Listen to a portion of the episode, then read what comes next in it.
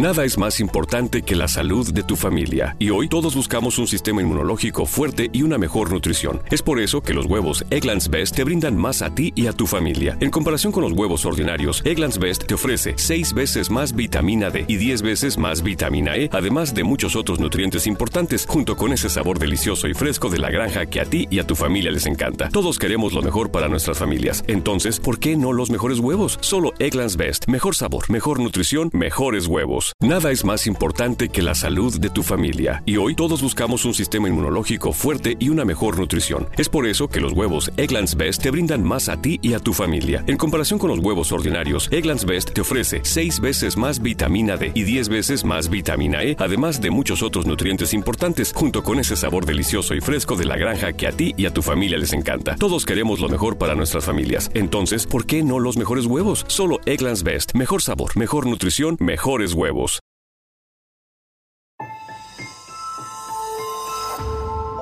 Durante años, se pensó que el Yeti vivía en los Himalayas. ¡Bienvenidos al Himalaya! Hoy, después de una extensiva investigación, sabemos que no es así. El Yeti está en México. Y este es su espacio. Yo, check this out.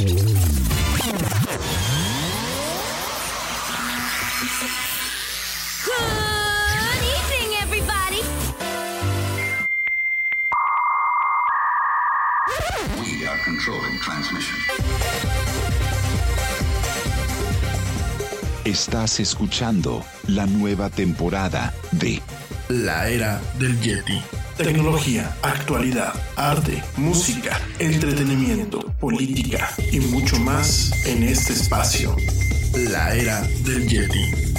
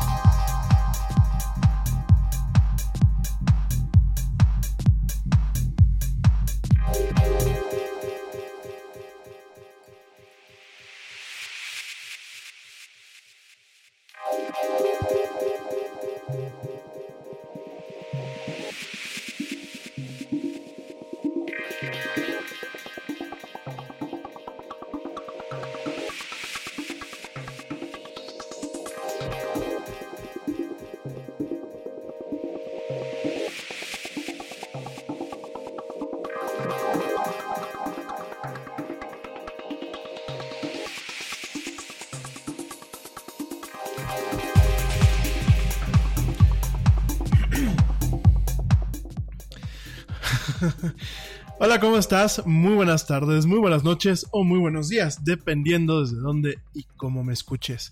Como siempre, te doy la más cálida, la más cordial y la más sincera de las bienvenidas a esto que es la era del Yeti. Yo soy Rami Loaiza y como siempre, me da un tremendo, bueno, me da un tremendo gusto estar contigo hoy lunes lunes 8 de julio del 2019, en esta emisión donde hablamos de mucha tecnología, mucha actualidad y muchas otras cosas más. Gracias, gracias a ti por acompañarme en vivo a través de la plataforma Spreaker y de las plataformas que llevan este programa. Y también gracias a ti que me escuchas en diferido a través de las diversas plataformas de streaming de audio, como lo son Spotify, iHeartRadio, TuneIn, Stitcher, Castbox y por supuesto las tiendas de podcast de eh, iTunes y de Google Play. Gracias, gracias por acompañarme. Oigan, déjenme hacer rápidamente una, pues una corrección. Yo siempre digo las tiendas de podcast, pero realmente son las aplicaciones de podcast. Hasta ahorita me realmente me cayó un poquito el 20.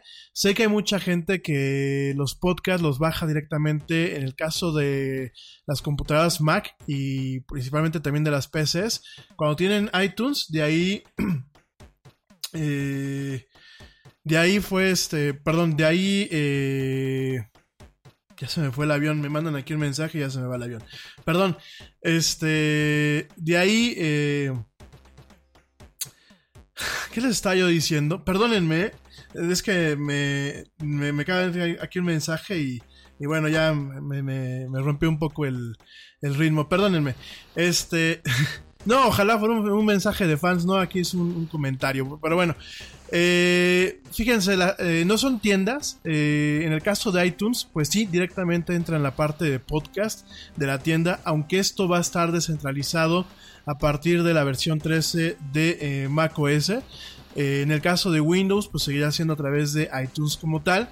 Y en el caso de los teléfonos, en el iPhone hay una aplicación que se llama Podcast, que viene directamente incluida con lo que es el sistema operativo.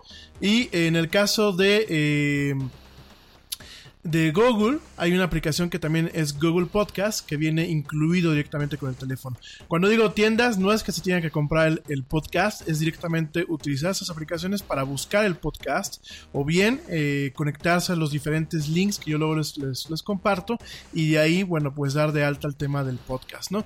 Pero creo que mucha gente y en base a lo que hemos estado viendo en las estadísticas, pues directamente no, eh, nos escucha a través de lo que es Spotify eh, principalmente yo creo que es una de las aplicaciones más populares. Y por ahí hay Radio. La verdad es que aquí en México, pues yo siempre estaba un poquito más casado con el tema de Spotify. Sin embargo, veo que, bueno, en el caso de eh, Radio también tiene mucha atracción y tiene muchísimos usuarios aquí en México. Así que, bueno, como sea, mil, mil gracias. Gracias por escucharme. Eh, lunes, pues sí, lunes desafortunadamente o afortunadamente, pero pues aquí estamos un día más de vida y un día más de trabajo. Eh, rápidamente quiero mandarles saludos a la gente que me escucha, por supuesto, en México, en España, en Estados Unidos, en Canadá, en Guatemala, en Costa Rica, en Puerto Rico, en Argentina, en Venezuela, en Francia. Estos son los primeros 10 lugares eh, en los últimos 30 días, de acuerdo a las estadísticas que nos están presentando el día de hoy. Saludos a mi gente en Venezuela que me está escuchando, de verdad les mando un fuerte abrazo. Esperemos que pronto se acaben, pues por ahí algunas detallitos que están pasando, bueno, detallitos, detallotes, ¿no?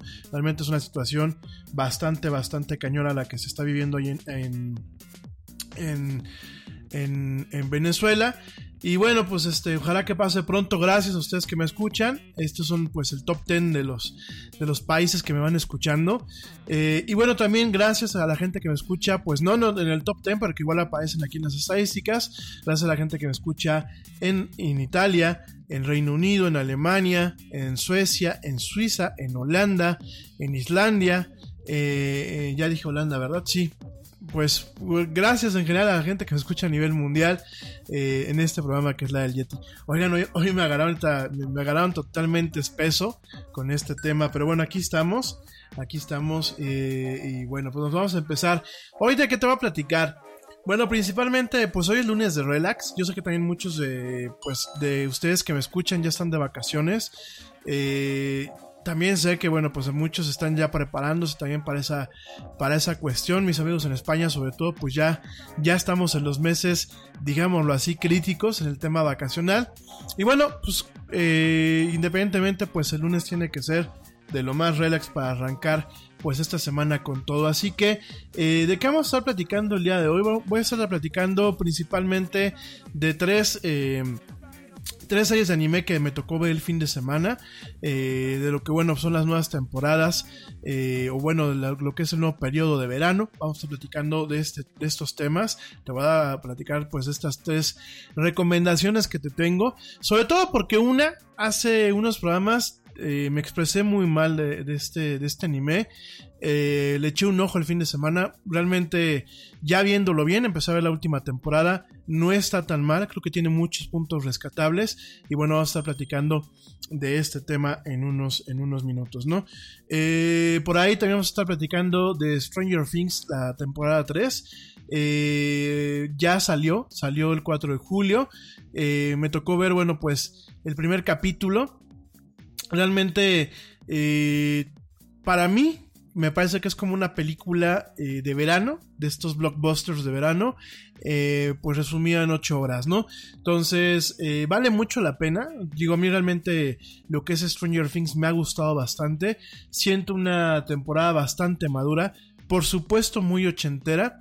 Vamos a estar platicando, bueno, pues, de algunas cuestiones eh, netamente técnicas. No voy a dar ningún spoiler porque aparte no, la he terminado de ver. Quisiera volver a chutarme las tres temporadas completas, hacer un binge watching, eh, perdón, binge, este, binge, watching y chutarme las tres temporadas.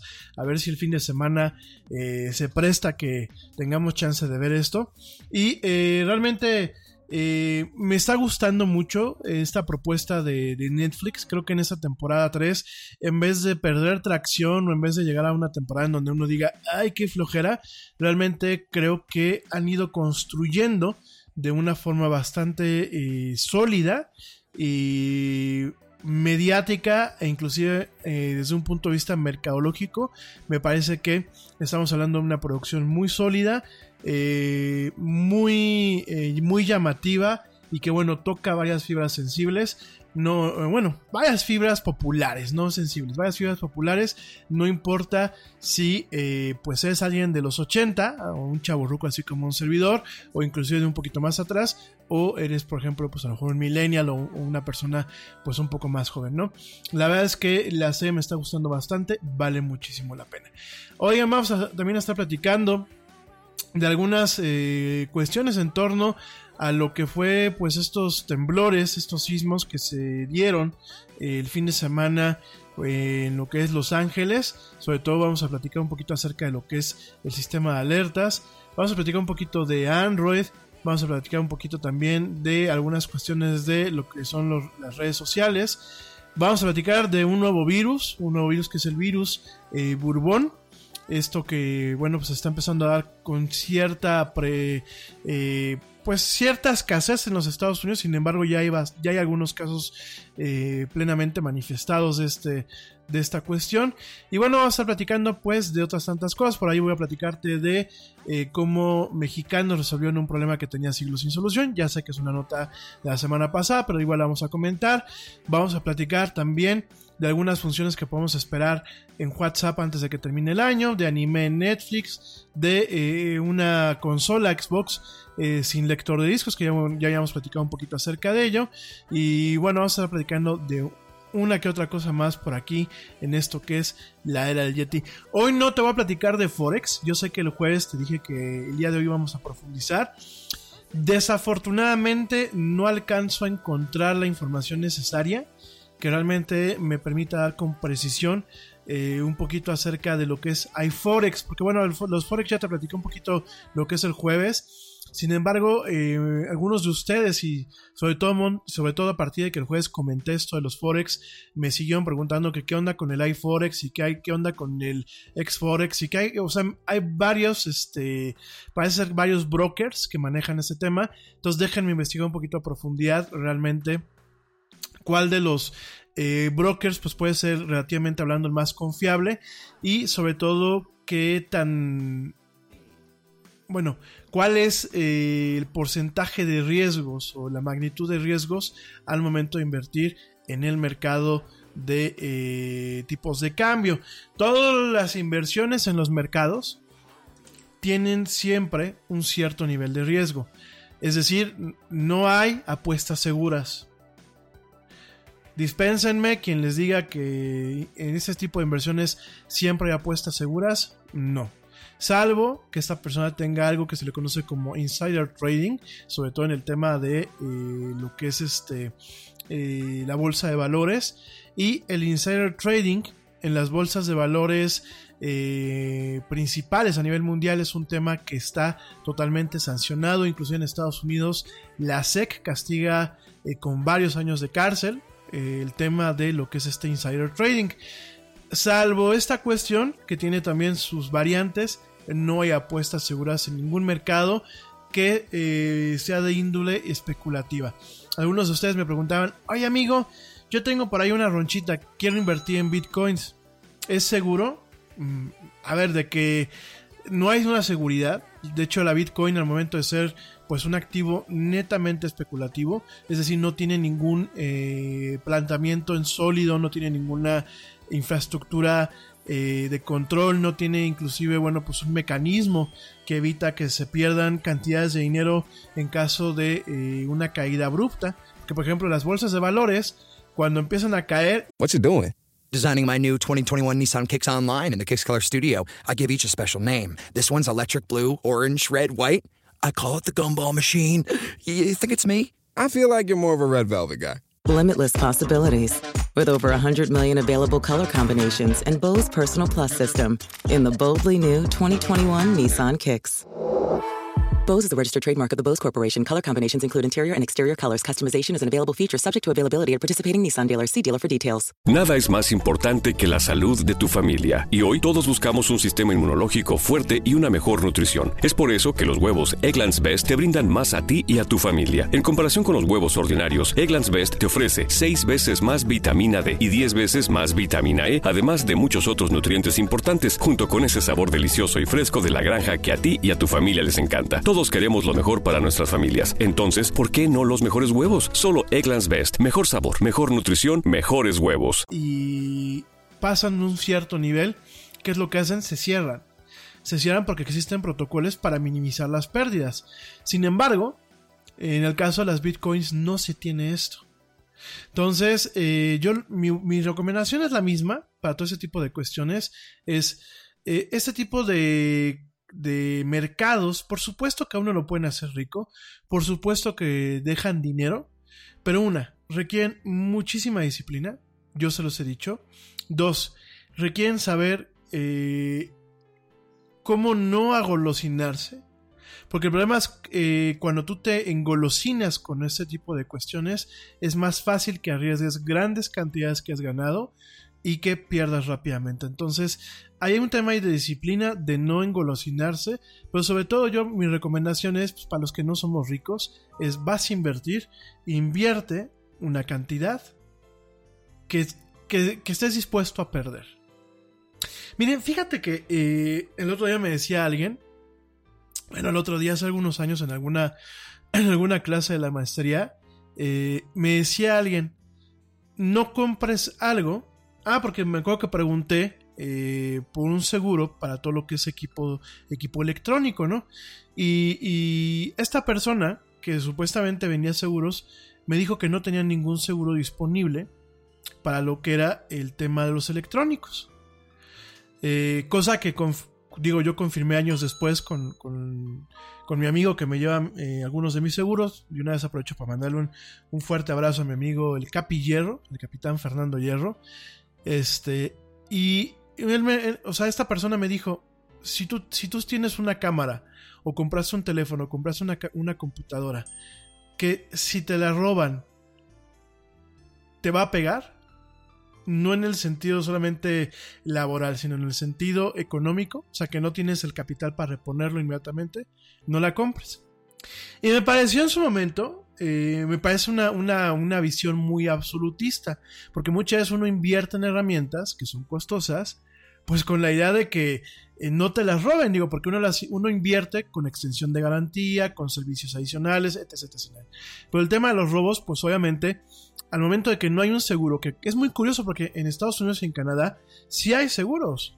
De hecho, eh, por ahí me tocó ver unas pólizas de seguros de State Farm y de, y de MedLife, que son pólizas de seguro, por ejemplo, para fotógrafos. Hay por ahí me tocó una que inclusive yo dije, hasta me reí, para youtubers, eh, para videógrafos, eh, para ejecutivos del día a día. Son pólizas de seguro que existen en caso de que te roben a ti algo. El seguro, obviamente pagando un deducible, te lo repone, ¿no? Y aquí en México como tal, y digo si me equivoco, pues corríjanme, queridos amigos que me están escuchando, aquí en México como tal no hay. Aquí existen las pólizas de seguros eh, caseras y de ahí se extiende aparentemente en algunas una cobertura para los aparatos y ya si te, te asaltan o te los roban en la calle, bueno, tú ya puedes poner una reclamación, que la verdad exactamente yo no sé cómo funciona, pero como tal no existe, ¿no? Entonces a mí me dijo esa persona esto y la verdad me, me, cayó un poco mal, porque en ocasiones tú inviertas en herramientas que solamente puedes comprar en ese momento, porque son las que te permiten crecer. Pero en ese momento, pues a lo mejor no tienes la holgura para. Ah, me robaron un iMac de 120 mil pesos. Ah, pues fue como quitarle un pelo al Yeti y me compro otra, ¿no? Creo que esa visión es muy simplista. Sin embargo, sin embargo, yo creo que en el tema de lo que son este tipo de apuestas, que son los mercados de valores, los mercados especulativos y las nuevas tecnologías como lo son las eh, criptomonedas, que aparte déjame te hago una aclaración criptomonedas hablamos del tipo eh, de activo, que en este caso es un activo totalmente especulativo. Eh, una Bitcoin es una criptomoneda, pero no es sinónimo. Es un sabor de las criptomonedas. Una Ethereal, un token de Ethereal también es una criptomoneda. Eh, una Dogecoin también es una criptomoneda. O sea, criptomonedas llamamos al conjunto de bienes digitales eh, de, alto nivel especulativo. O a este tipo de monedas, si lo quieren llamar así. Cada una tiene su propio nombre. Es decir, eh, una eh, cuando hablamos de una criptomoneda, hablamos de Bitcoin, pero no es, la no es la única criptomoneda y no es un sinónimo. ¿Ok? ¿Es la más popular? Sí, pero no es un sinónimo. No son, o sea, no, ¿cómo te diré? Es como los perros, ¿no?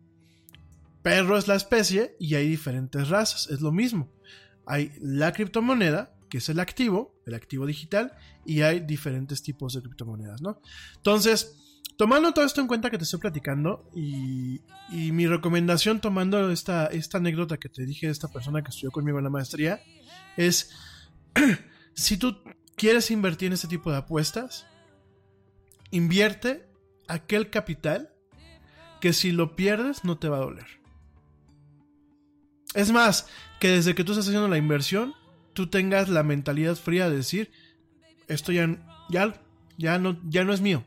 No voy a jugar, obviamente con un afán de ganar, obviamente con una disciplina, obviamente con estrategia, obviamente con cerebro. Pero si lo pierdo, no estoy dejando sin comer a mis niños, no estoy dejando de pagar cuentas, eh, no estoy sacrificando prioridades por una apuesta.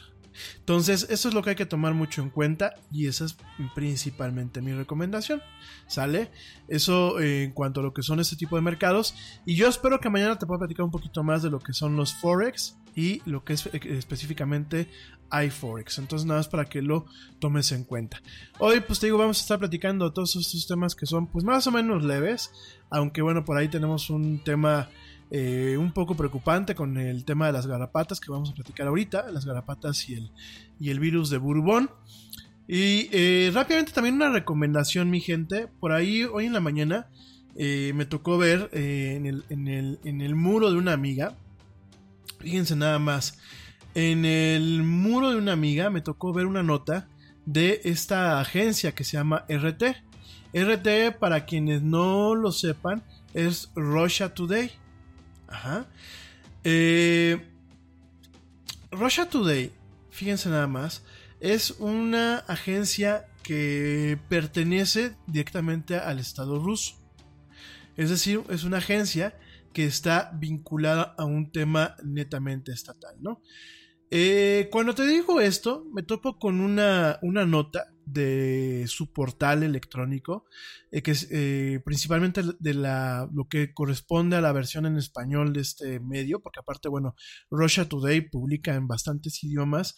Me topo con una nota que la compartió mi amiga, en donde dice, Nobel de Medicina comenta, curar enfermedades no es rentable para las farmacéuticas. Y me pongo a checar la, la, la, página. Eh, ahí te voy a explicar. Me, me, entro a checar la página. La publicaron, esta nota la publican el 6 de mayo del 2013. Yo no sé por qué la están compartiendo todavía ahorita, pero bueno. Y comentan que el Premio Nobel de Medicina británico Richard J. Roberts, denunció a las grandes farmacéuticas de anteponer sus beneficios económicos a la salud de las personas, deteniendo el avance científico en la cura de enfermedades porque curar no es rentable. Eh, yo por ahí eh, seguí leyendo y comenta que eh, los fármacos que curan no son rentables y por eso no son desarrollados por las farmacéuticas que en cambio sí desarrollan medicamentos cronificadores que sean consumidos de forma serializada, dijo Roberts en una entrevista a la revista digital Pijama Surf. Pues me, me tienen a mí este, buscando esta nota directamente. Primero entré a la revista, esta, esta, esta revista digital que se llama Pijama Surf. Eh, entro a checarla. La verdad, empecé a buscar y a buscar y a buscar y no encuentro la nota del premio Nobel. O sea, eh, dispénsenme si alguien la tiene a la mano eh, por parte de esta revista, que aparte quiero hacer un énfasis. Esta revista no es una revista científica, no tiene un corte netamente científico como tal. Por ahí encontré eh, una nota en donde se publicó el 13 de octubre del 2014 que eh, lo que comen, lo que de alguna forma arranca esta nota y continúa con el tema de eh, lo que dicen supuestamente que el premio Nobel de Medicina Richard J. Roberts parte con que Mónica Müller, que es una homeópata, escritora y expublicista, que a ver, aquí tenemos varias incompatibilidades, ¿no? Es homeópata, escritora y expublicista. Oigan, eh, la medicina homeópata, yo creo que eh, de forma responsable, me atrevo a pensar, debe ser de alguna forma practicada por alguien que tenga por lo menos ciertos conocimientos de la medicina aleopática. No, aquí es, hasta, hasta cuenta que el Yeti se aburrió o ya no le dejó dinero la publicidad y sus changarros, ya no le gustó la radio y dice, güey, ¿qué voy a hacer? Ay, me voy a volver homeopata. Voy a vender chochitos, ¿no? Y en este caso ya plantea en su libro, Sana Sana la industria de la enfermedad, algo que eh, de alguna forma pues se sigue profundizando, que eh, dice, dice supuestamente este señor, el premio Nobel de Medicina, comentó que, bueno, algo que se acerca a esta nota es de el 2 de abril del 2011. Supuestamente comenta que eh, las farmacéuticas bloquean fármacos que curan porque no son rentables. Ajá. Eh, yo eh, traté de, checar en el pasado esta nota directamente. Insisto, Pijama Surf, pues no le veo yo que tenga eh, una veracidad científica.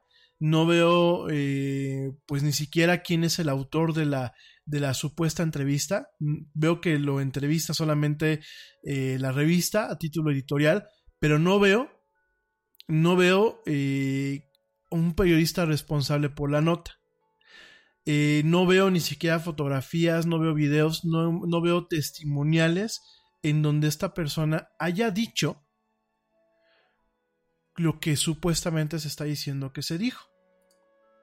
Yo lo único que encontré de un evento de, en donde el premio Nobel comentó eh, algo similar fue una nota que se publicó en el journal del premio Nobel, de, los, de la Fundación Nobel, y en ese journal directamente no dice que las farmacéuticas bloqueen medicamentos que curan, sino que él a veces eh, no entendía o a veces no alcanzaba a vislumbrar cómo es que exactamente funcionaba el modelo de negocios de ciertas farmacéuticas, no dijo ni siquiera todas, en donde quizás encontrar una cura definitiva para ciertos males no era rentable.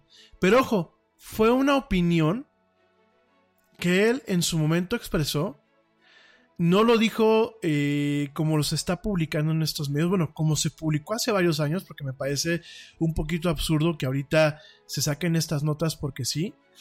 Y si bien yo entiendo que pueda tener no una verdad como tal, sino pueda tener una cierta interpretación en donde, ojo, quizás las grandes farmacéuticas no inviertan en la investigación y desarrollo de ciertas curas, de enfermedades que a lo mejor no son rentables. Y aquí tú me vas a decir, bueno, de alguna forma eh, estás repitiendo lo que dijo este señor. No, no, porque yo dudo que una farmacéutica que tenga a lo mejor en sus manos una cura contra el cáncer o una cura contra el SIDA, no la lanza al mercado. Ajá. Sencillamente desde un punto de vista mercadológico no se me hace lógico.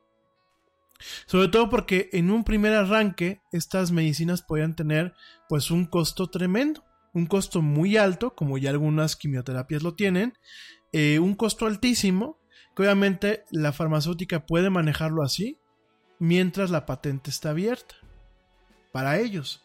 Entonces, empecé a indagar y de verdad eh, quiero comentar, digo, comento esta nota porque la vi en el muro de mi amiga. Si lo vi en el muro de ella, seguramente ya hay bastante gente compartiendo esto. Punto número uno, no veamos conspiraciones donde no las hay.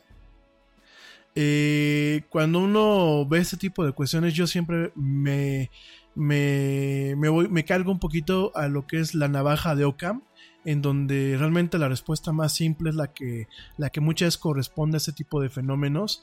Yo te soy muy franco, eh, no creo que grandes farmacéuticas eh, ni estén buscando que uno se enferme, ni tengan guardadas ciertas curas o, ciertas, o ciertos medicamentos claves, sobre todo porque al final del día, muchos de estos medicamentos pueden ser un antes y un después, no solamente en el tema de lo que es la vida de las personas, sino también en el tema de eh, lo que son las ganancias para estas farmacéuticas.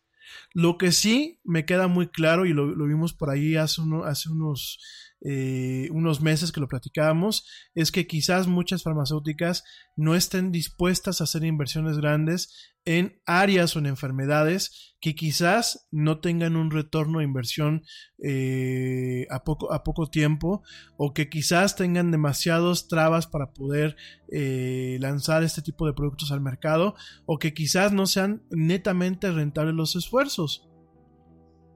Y tú me vas a decir, pero es que tienen la obligación. No, porque son industrias privadas. Quien realmente tendría que tener la obligación son, los, son eh, las entidades de investigación por parte de los gobiernos. Pero ¿qué creen? Los gobiernos no quieren invertir en nada de eso. Fíjense, en Estados Unidos, eh, en los últimos años, desde que llegó el, el señor Trump, han habido disminuciones en lo que es el presupuesto de lo que es el CDC, que es el, eh, el CDC, pues es la entidad que se encarga de eh, de alguna forma catalogar y prepararse en caso de epidemias y controlar eh, brotes de enfermedades en Estados Unidos.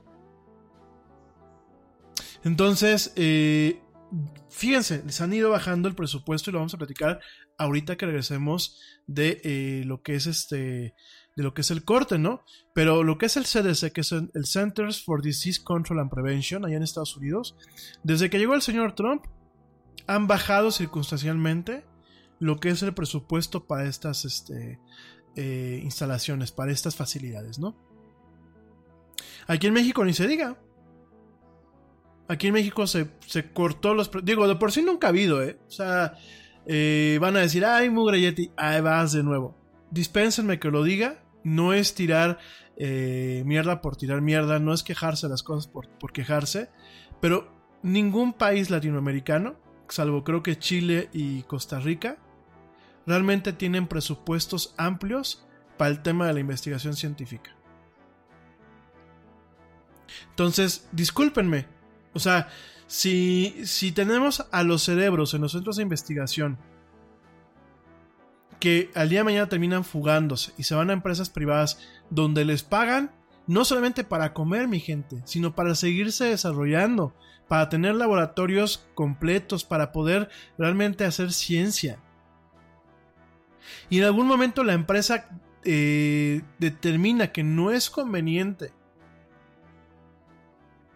el que, eh, pues a lo mejor investigar hacia una, hacia una línea de desarrollo, pues tampoco nos podemos eh, poner en el plan de maldito capitalismo y vamos a hacer aquí un, despapalle porque no quieren las, las, farmacéuticas, tampoco quieren los gobiernos, amigos míos. Porque hay muchas curas, hay muchos protocolos de investigación médica, hay muchas cuestiones que se desarrollan, sí, mitad y mitad, con una ayuda de la, del sector privado, pero también con una ayuda de lo que es el sector este, eh, público. Y si el sector público, mi gente, Nada es más importante que la salud de tu familia. Y hoy todos buscamos un sistema inmunológico fuerte y una mejor nutrición. Es por eso que los huevos Egglands Best te brindan más a ti y a tu familia. En comparación con los huevos ordinarios, Egglands Best te ofrece 6 veces más vitamina D y 10 veces más vitamina E, además de muchos otros nutrientes importantes, junto con ese sabor delicioso y fresco de la granja que a ti y a tu familia les encanta. Todos queremos lo mejor para nuestras familias. Entonces, ¿por qué no los mejores huevos? Solo Egglands Best. Mejor sabor, mejor nutrición, mejores huevos. Te preocupas por la salud de tu familia y hoy un sistema inmunológico fuerte y una mejor nutrición son más importantes que nunca. Es por eso que los huevos Egglands Best te brindan más a ti y a tu familia. En comparación con los huevos ordinarios, Egglands Best te ofrece 6 veces más vitamina D y 10 veces más vitamina E, además de muchos otros nutrientes importantes, junto con ese delicioso sabor fresco de granja que a ti y tu familia les encanta. No son tiempos ordinarios, entonces, ¿por qué darle a tu familia huevos ordinarios? Solo Egglands Best. Mejor sabor, mejor nutrición, mejores huevos. Bien, si el sector público no está haciendo nada para apoyar este tipo, de, este tipo de iniciativas, oigan, yo creo que ahí, ahí está parte del problema, gente. Yo creo que ahí tenemos buena parte del problema. O sea, no nos caen bien las empresas, no nos gusta la propiedad privada, no nos gustan las corporaciones pero sí nos ponemos a exigir. ¿Por qué no le exigimos realmente también a los gobiernos, no? Que aparte hay que recordar que en muchos gobiernos se tienen leyes de bioética que no están actualizadas, que para poder iniciar un ensayo clínico pueden pasar años por un tema burocrático. Y al final del día, amigos, la gente es la que padece. Ya no solamente es un tema de las farmacéuticas, porque aquí eh, en esta nota, pues todo apunta a las farmacéuticas. Pero ¿y los gobiernos? El tema burocrático, la FDA en Estados Unidos, que es la Food and Drug Administration, es uno de los organismos más burocráticos y que desde que llegó el señor Trump es uno de los organismos que menos eh, autorizaciones han pasado en torno a lo que son los ensayos clínicos. Aquí en México tenemos unas leyes de bioética, lo poquito que se puede considerar como bioética, que son prácticamente el pleistoceno. Y además tenemos gente que quieren, por ahí estaba escuchando el otro día a la, señora que tenemos aquí de, encargada de la ciencia, diciendo que había que dejar a un lado la ciencia neoliberal y capitalista, háganme el chingado favor, y que había que irnos a la ciencia de las comunidades indígenas y eso, digo, oigan, no, no es por este, por hacerle feo a las comunidades indígenas, qué bueno, o sea, y qué bueno que se preservan y culturalmente hablando, bueno, pues eh, tienen muchas cosas positivas y por supuesto, bueno, en su momento provienen de civilizaciones importantes, ¿no? Pero oiga, eh, yo quiero ver, y perdónenme que, a lo mejor suene tan, tan ríspido con lo que voy a decir, yo quiero ver que una, una comunidad indígena eh, cree un tomógrafo, este, un tomógrafo o una máquina de resonancia magnética. Cuando de milagro nos siguen haciendo sacrificios. Y cuando apoyados en el tema de los usos y costumbres, realmente muchas no buscan el progreso. No sé, gente, no, no quiero levantar ronchas, pero a lo que voy es, eh, en primer lugar, esta nota, eh, definitivamente creo que le hacen falta ciertas eh, precisiones. Segundo lugar, sí quiero dejarles algo muy claro. el tema de Russia Today, este portal que es RT, ya lo hemos platicado en este programa y pertenece a lo que es el Estado, el Estado ruso, y muchas de las notas, y por favor escúchenme bien, muchas de las notas que publica RT son notas imprecisas, son notas tendenciosas, son notas en algunos casos exageradas y en otros tantos casos hay notas que son verdaderamente falsas. Fíjense, lo, lo platicamos hace unas semanas. RT decía, la tecnología de, de telecomunicaciones de 5G provoca cáncer, ¿no? Y se echaron ahí unos rollos que yo dije, ¿qué es esto, no? Y decían, es que es malo que exista esta tecnología porque enferma a la gente. Sin embargo, hace poco más de mes y medio, sale el señor Vladimir Putin a anunciar que el Estado iba a apoyar el despliegue de lo que es la red, la red 5G en Europa. Y ojo, ese artículo en RT no apareció no está disponible en ruso para lo que es este, Rusia, ¿no? Solamente está disponible para Estados Unidos y para algunos países de América Latina. Entonces, eh, la Guerra Fría, o la Guerra Tibia, o como lo quieran llamar, de, de este siglo, ya no es con la amenaza de las armas, ya no es con el James Bond pedorro, ni con la CIA, ni con la NSA, como muchas veces en las películas nos tocó verlo. La guerra hoy en día es a través de los medios digitales y sobre todo a partir de causar desconfianza de un pueblo o de una ciudadanía entre sí misma y hacia sus gobernantes, ¿no? Yo, de por sí los gobernantes, pues no, no, no, no es que se esfuercen mucho para, eh, para causar desconfianza, ¿no? Realmente la clase política aquí y allá, pues es una clase única Da igual que unos digan que van de izquierda y otros de, derecha y que digan que unos son, realmente son la misma mierda. Y yo lo, repito, yo creo que el único político bueno es aquel que ya está muerto, que ya no está dando lata en este mundo. Y de verdad, mi gente, eh, ya han habido varias alertas, no solamente por parte de lo que son los Estados Unidos, sino también de algunas entidades eh, civiles, eh, también de algunas entidades europeas, en donde los rusos lo que están haciendo con ese tipo de medios y de portales es desestabilizar socialmente a los países y generar la noción de que la democracia occidental como la entendemos hoy en día no, no vale la pena. Yo, yo creo que hay que darse cuenta cómo está funcionando Rusia ahorita para, pues de alguna forma, enfriar la cabeza y digo, sí, el señor Putin pues es el rey de los memes y mediáticamente es una persona bastante eh, visible, pero no por eso y ni porque hayan tenido su mundial, el país está bien. El país tiene muchos problemas y tiene muchos problemas sobre todo en, temas de derechos humanos, ¿no? Entonces, creo que eh, sí, yo no digo que nuestra democracia sea la quinta maravilla del mundo, es más, eh, yo creo que, eh, como decía Winston Churchill, ¿no? La democracia es la peor forma de gobernar un país después de todas las demás. Me queda claro que la democracia no es perfecta. Bueno, y aquí en México, en Estados Unidos y en Brasil y en otros países, ya no digo Venezuela, se ha visto que la democracia vista mucho de ser perfecta, ¿no? Pero lo que voy es, definitivamente yo no, yo no quisiera vivir en un estado con tintes sutiles del totalitarismo como lo puede ser eh, Rusia, ¿no?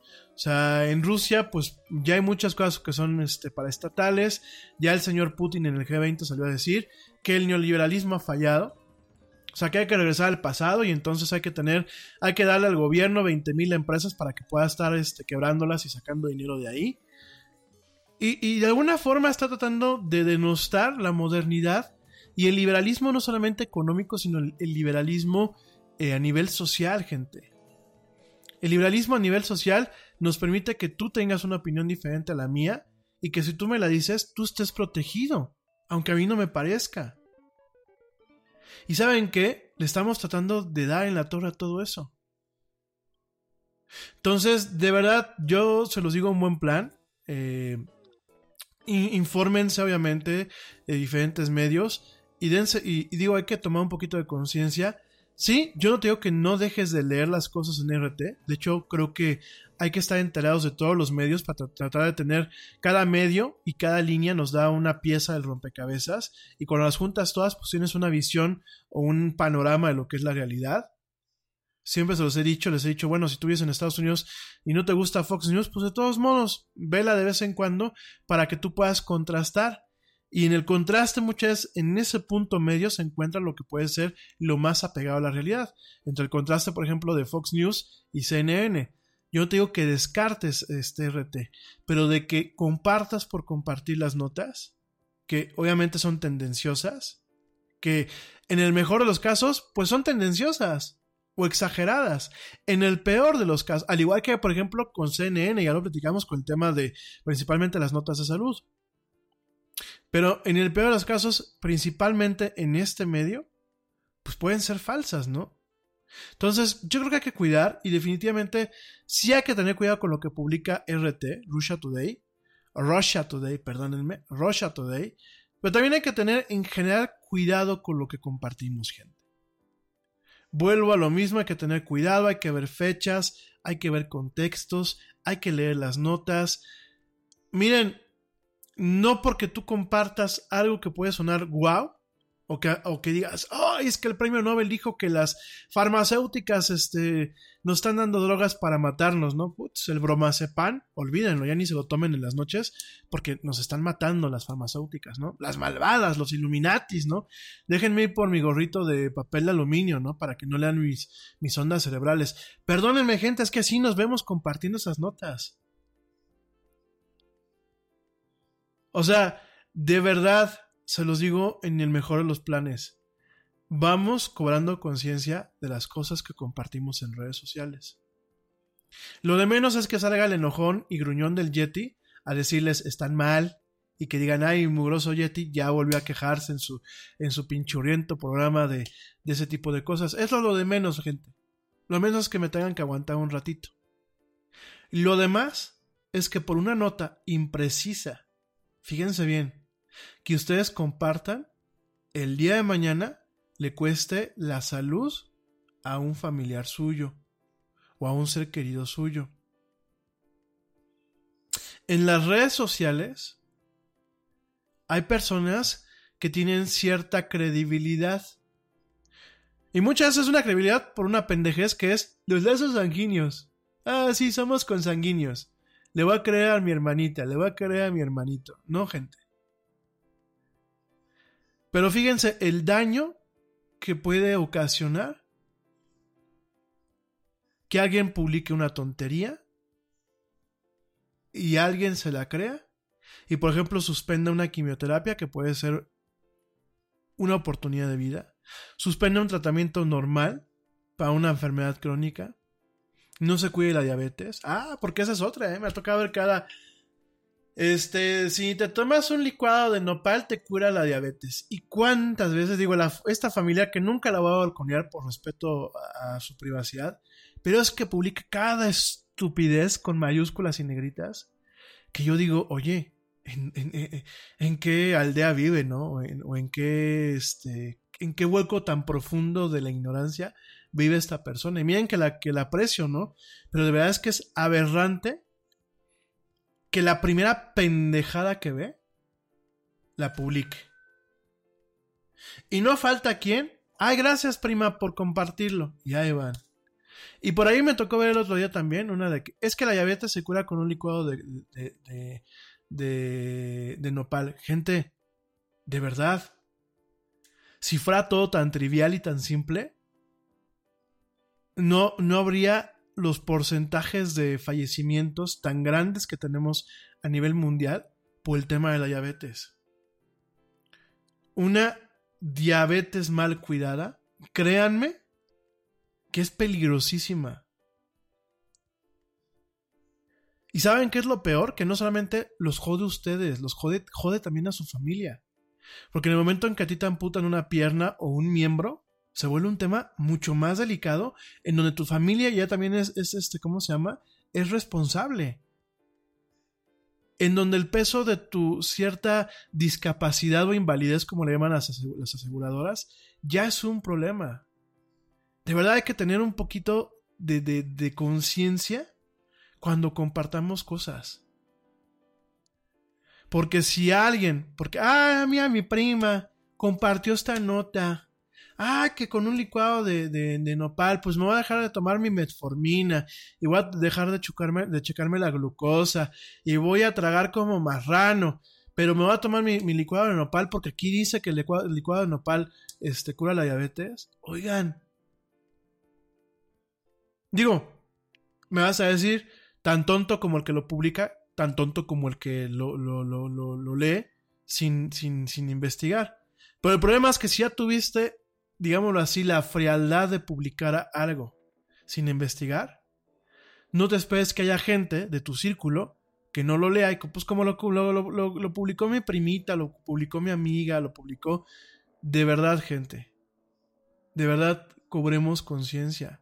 Cobremos conciencia. El mundo no está para seguir tonteándola. Traemos unos problemones. No quiero sonar ni apocalíptico ni mucho menos. Creo que hay esperanza y creo que al final de la tormenta debe de haber un, vestigio de luz, ¿no? Pero de verdad, mi gente, estamos en un mundo con problemas tan graves. La inmigración, el calentamiento global, el resurgimiento de los falsos nacionalismos, del populismo, la hambruna, el- el- el- la destrucción de los ecosistemas, gente. Y, y- y- no, no caigamos en el truco de que nos ponían en la primaria de vamos a salvar al mundo. Ya dejen de, de tonterías porque ese pensamiento es sumamente egoísta. Es como yo lo hago por salvar al mundo. No, idiotas. Lo hacemos por salvarnos a nosotros mismos.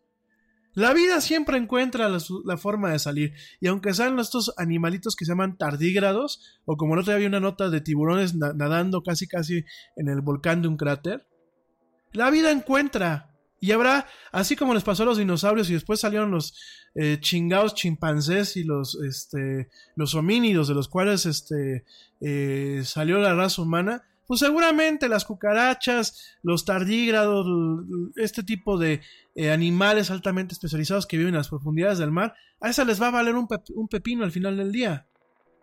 La vida alguna, de alguna forma se alcanzará. Pero los que nos vamos a cargar al final del día, cuando nos acabemos los pulmones del, planeta, cuando nos acabemos la comida, cuando nos acabemos el agua, el agua dulce, el agua potable, cuando nos acabemos a nosotros mismos por andar de, pues tómate unos chochitos para ver si se te quita el malestar. O mira, el homeópata me mandó estos chochitos para curarme el cáncer o para quitarme la diabetes. Por favor, gente. Yo no digo que la medicina aliópata sea la solución a todos nuestros problemas. No lo digo, porque no es así, porque la misma medicina aliópata no, no lo maneja de esa forma. Pero definitivamente la homeopatía tampoco lo es. Y muchos de los chochitos que te dan los homeópatas, cuando tú los pones y les haces un estudio de laboratorio, te vas a dar cuenta que no dejan de ser más que azúcar. De hecho, me tocó ver por ahí, este, me tocó ver el otro día eh, un, un meme que decía, ¿quieres ser tu propio médico homeópata? Compra una cajita de Tic Tacs, que son estos este, dulcecitos, quítale el... quítale la, la etiqueta de Tic Tac, ponle cura para el insomnio, y tienes tus chochos de, homo- de homeópata, ¿no? Por favor, mi gente, yo sé que este es lunes, es de relax, yo sé que vamos a platicar otras cosas, pero por favor, cobremos conciencia. De verdad, de verdad, de verdad, cobremos conciencia. Y por favor, cuando ustedes vean algo de Russia Today, de este portal RT, antes de compartirlo, investiguenlo. Antes de seguirle el jueguito a los rusos, investiguenlo. Es más, si pueden, mejor ni lo compartan. Y de verdad, gente, si van a compartir algo en redes sociales, que no sea un meme, que no sea un chiste, que no sea una nota, pues temblón, temblón en Estados Unidos. Ah, bueno, pues ya se supo que tembló. Que no sea un hecho como tal. en donde varios medios lo confirmen, no lo compartan. Sobre todo en temas de seguridad digital y sobre todo en temas de salud. No compartan cosas que el día de mañana pueden afectar dramáticamente a sus seres queridos y a sus familiares. Ni hablar. Oigan, eh, antes de irme un corte, me, ya me van a decir, ay, mugre Yeti, empezamos el lunes y ya te estás quejando. Gente es que de verdad indigna, ¿eh? Y no, no caigamos en el jueguito de los rusos. O sea, es un buen plan. Eh, antes de... Bueno, sí, antes de, ¿cómo se llama? De irme eh, justamente pues a un corte, déjame te platico de lo que es este virus, el virus, el virus Bourbon. Fíjense nada más. Eh, bueno, en Estados Unidos y en Canadá se vive pues de una forma un poco más profunda el tema de lo Nada es más importante que la salud de tu familia y hoy todos buscamos un sistema inmunológico fuerte y una mejor nutrición. Es por eso que los huevos Egglands Best te brindan más a ti y a tu familia. En comparación con los huevos ordinarios, Egglands Best te ofrece 6 veces más vitamina D y 10 veces más vitamina E, además de muchos otros nutrientes importantes, junto con ese sabor delicioso y fresco de la granja que a ti y a tu familia les encanta. Todos queremos lo mejor para nuestras familias. Entonces, ¿por qué no los mejores huevos? Solo Egglands Best. Mejor sabor, mejor mejor nutrición, mejores huevos. Te preocupas por la salud de tu familia y hoy un sistema inmunológico fuerte y una mejor nutrición son más importantes que nunca. Es por eso que los huevos Egglands Best te brindan más a ti y a tu familia. En comparación con los huevos ordinarios, Egglands Best te ofrece 6 veces más vitamina D y 10 veces más vitamina E, además de muchos otros nutrientes importantes, junto con ese delicioso sabor fresco de granja que a ti y tu familia les encanta. No son tiempos ordinarios, entonces, ¿por qué darle a tu familia huevos ordinarios? Solo Egglands Best. Mejor sabor, mejor nutrición, mejores huevos. Que es eh, los problemas con las garrapatas. Sobre todo porque, bueno, pues por el tipo de latitudes geográficas, por el tipo muchas veces de algunos estados del norte, sobre todo en los Estados Unidos y algunos estados del sur en Canadá, que bueno, pues son muy boscosos y pues por supuesto y si tienen las dichosas garrapatas, ¿no? Fíjense nada más, hay una garrapata que le llaman la garrapata de la estrella solitaria, Lone Star eh, Tick, que bueno, tiene, eh, fíjense nada más, esta, esta garrapata tiene un problema. Que eh, cuando te muerde, bueno, cuando eh, te saca sangre, no me gusta decir picar, ¿eh? Porque, ojo, otras, yo creo que hay que empezar a hablar correctamente, fíjense. Eh, muchas veces me pasa que yo escucho, ay, voy a matar a esa araña porque me va a picar. No, las arañas no pican. Las arañas muerden. Ajá. Los zancudos pican, las abejas pican, las avispas pican, las arañas muerden.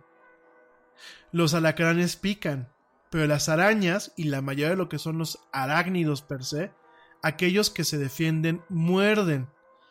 Una de las únicas excepciones son los alacranes. Las, eh, las garrapatas como tal muerden, incrustan su pico, meten su cabeza y chupan la sangre, pero técnicamente están mordiendo. Ajá. Fíjense nada más, esta, esta garrapata, que se le conoce como la garrapata eh, de estrella, estrella lejana o estrella solitaria. Eh, bueno, no, es, técnicamente es Lone Star, es estrella solitaria. Es una garrapata que provoca, escúchenme bien lo que les voy a decir, fíjense nada más el tipo de bichos que tenemos y que muchas uno se descuida y te pegan. Esta garrapata Sabemos que las garrapatas provocan muchas enfermedades. Esta garrapata en especial, bueno, déjenme nada te digo, una, de las enfermedades principales eh, que se contagian por las garrapatas es eh, lo que es el eh, Lyme disease o la enfermedad de Lyme, que pues es una enfermedad debilitante, pero bueno, la enfermedad del sueño también le llaman, después platico de ella, ¿no? ¿Qué pasa con estas garrapatas, las estrellas este, lejanas, Lone Star, perdón, estrellas solitarias? Estas garrapatas provocan que tú te vuelvas alérgico a la carne roja. Fíjense nada más. Es una garrapata que cuando eh, te muerde hace que aunque tú no lo seas, te vuelvas alérgico a la carne roja. ¿Por qué? Déjame, te platico esto y, y te platico el tema de la enfermedad de Bourbon. La carne, la carne roja, no es totalmente libre de azúcar. Hay alguna, en la carne roja como tal, contiene lo que son eh, algunos sacáridos vinculados a, a sus proteínas, incluyendo uno que se le conoce como galactosa alfa 1,3 galactosa o alfa galactosa para, para los amigos, ¿no? ¿Qué pasa? Cuando esta garrapata te muerde, automáticamente te, fíjense nada más, automáticamente te vuelves alérgico a la alfa galactosa o a la alfagal, como le dicen en inglés.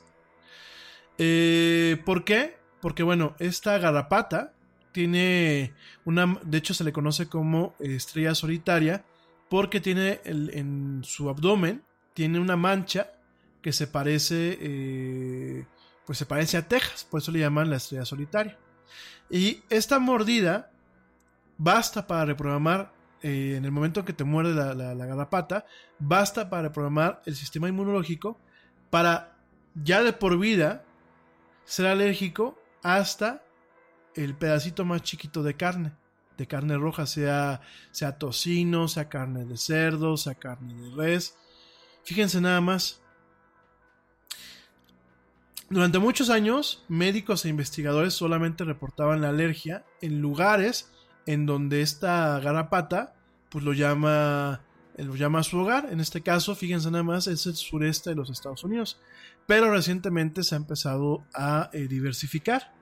Algunos de los lugares eh, donde se encuentra ese tipo de garrapatas es en Duluth, Minnesota, Hanover, New Hampshire y eh, la parte eh, este de lo que es Long Island, en donde al menos 100 casos han sido reportados en lo que fue en el 2017. Entonces, eh, fíjense nada más, digo, se atribuye a que, bueno, pues parte de... eh, parte del calentamiento global que obviamente ha hecho ciertos ecosistemas pues más agradables para lo que eh, para esta esta esta pues esta garrapata este repito las garrapatas son arácnidos entonces eh, fíjense nada más esta es una enfermedad que provocan ellos. Es una un, la, saliva de esta garrapata cuando entra en contacto con la sangre pues tiene la capacidad en donde pues eh, se cambia se cambia eh, el sistema inmunológico para volverse, para volverse, para generar antibióticos a lo que es la alfa, alfagal, esta, esta, esta alfa galactosa, ¿no? Entonces, eh, fíjense nada más. Fíjense nada más. Y cada vez que tú comes carne, el, el- en el caso de las personas que tienen esta, este problema, lo que se, se pues digámoslo, digámoslo así, se disparan los niveles de histaminas y obviamente pues eso es lo que provoca la alergia, ¿no? Exactamente, no se sabe qué es lo que está haciendo, qué es lo que ocasiona como tal de la saliva de esta garrapata este problema. Se sabe que, bueno, eh, hay muchos compuestos bioactivos que le ayudan al, parásito a alimentarse sin que, pues, eh, sin que se les detecte. A diferencia de los moscos, que la saliva del mosco genera una reacción alérgica y por eso se te sale la roncha y te da comezón.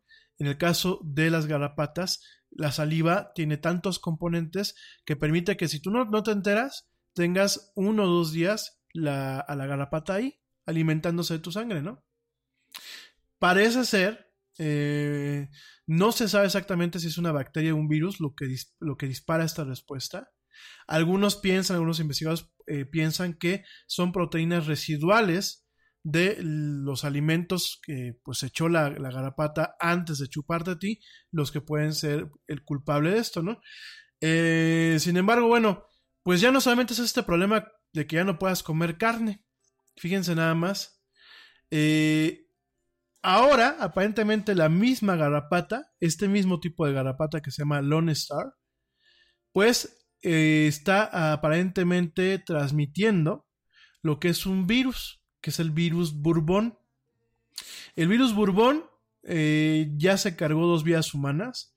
Eh, fíjense nada más, el 31 de mayo del año pasado, Tamela Wilson, de 58 años, ingresó al hospital Barnes Jewish en San Luis con fiebre, con fatiga y con una, eh, una, erup- una erupción en la piel, con una irritación en la piel.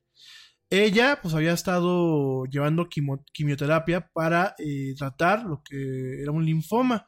Sin embargo, bueno, pues este problema con el que entró al hospital no era ni por el cáncer ni por las drogas. Eh, ella le comentó a los doctores que trabajaba acerca de lo que es el Parque Estatal de Meramec eh, en donde, bueno, pues caminaba por, varios trayectos, eh, pues del bosque, ¿no? Y que ahí, eh, una semana antes de que sus síntomas empezaran, encontró a dos garrapatas, pues directamente chupando sangre de su cuerpo, ¿no? En este caso, los doctores de Wilson hicieron pruebas médicas para todo lo que son las enfermedades comunes que provocan las garrapatas este, se mandaron a hacer un laboratorio especializado. Eh, a los tres días mandaron los resultados y se presentaron como resultados negativos. Después se enviaron a Fort Collins, Colorado, a lo que es bueno una división del de, eh, el Centro de Control y Prevención de Enfermedades para un análisis mucho más extensivo y días días después ellos han encontrado su respuesta. La mujer tenía algo que se le conoce como el virus de Bourbon Tristemente, 13 días después de que ingresó al hospital, ella falleció, ¿no? Fíjense nada más, el virus de Bourbon es un, es un virus, eh, pues digámoslo así, eh, recientemente descubierto. Se descubrió en el 2014. Eh, es un virus que, pues aparte de todo, es, total, es muy polimórfico. ¿Por qué? Porque en algunas veces se presenta como un virus largo y filamentoso y otras veces se presenta como una esfera llena de proteínas este, en forma de picos, de espinas. Entonces, fíjense nada más, es el, único patógeno, patógeno, humano del género Togotovirus que eh, llegó a lo que es eh, las Américas, porque originalmente este Togotovirus existía solamente en Europa. Entonces, eh, nada más para que se den cuenta un poquito, son enfermedades que, bueno, pues por el tipo de dinámicas que estamos viviendo como seres humanos, pues están empezando a manifestar. Eh, originalmente este togotovirus solamente eh, se encontraba en, en las garapatas que atacaban principalmente a los borregos y a las cabras en Kirguistán y en la India. Eh, en el caso, bueno, pues este togotovirus eh, atacan neuronas y en el caso de los, de, los humanos, cuando ha llegado a haber un, contagio, causan inflamación del cerebro y, lo que también son meningitis, ¿no? Eh, en este caso, bueno, pues el burbón es un derivado, aparentemente no provoca lo mismo, sin embargo, bueno, pues se ha, se, ha, encontrado que el virus de burbón pues le gustan otro tipo de células, no solamente células nerviosas, sino que eh, sobre todo le gusta atacar, en los últimos casos que se han visto, atacar lo que son células, eh, células blancas, lo que son justamente las células que se encargan o que son parte del sistema inmunológico, ¿no? Entonces, pues este virus no es ni para que nos pongamos ahorita nerviosos ni nada, es un virus que curiosamente se transmite a través de la misma eh, tipo de garrapata, que es esta garrapata eh, Lone Star. Y mucho de este tipo de comportamientos y este tipo de surgimiento de enfermedades nuevas o de mutaciones de ciertas enfermedades que ya se tienen, perdónenme que lo diga y no es este por querer echarle la culpa de todo el calentamiento global, en partes ha sido por eso, porque obviamente cuando alteramos los ecosistemas y alteramos el clima, propiciamos a que cierto tipo de animales o cierto tipo de insectos que no se daban en una región, porque a lo mejor era muy fría o muy, o muy calurosa, se empiezan a dar con estos cambios de temperatura tan abruptos y tan circunstanciales que estamos teniendo. Entonces, eh, con toda esta nota, y de verdad no, no se lo estoy diciendo para que nos, nos espantemos, ni mucho menos, pero con todo este tipo de cuestiones de verdad tenemos que cobrar conciencia, porque el día de mañana nos cargamos el ecosistema, nos cargamos eh, la ecología en general del planeta y créanmelo, a quien nos va a cargar el carajo va a ser a nosotros. Probablemente nos llevemos a muchas especies como ya lo hemos estado haciendo en el camino. Seguramente. Pero no se va a acabar el planeta. No seamos tan egoístas porque es una forma de quitarnos responsabilidad y es como ponernos en un pedestal y decir, no, la raza humana somos nobles y somos creativos y somos muy buena onda y vamos a ponernos las pilas para salvar el planeta. No, es para salvarnos a nosotros mismos.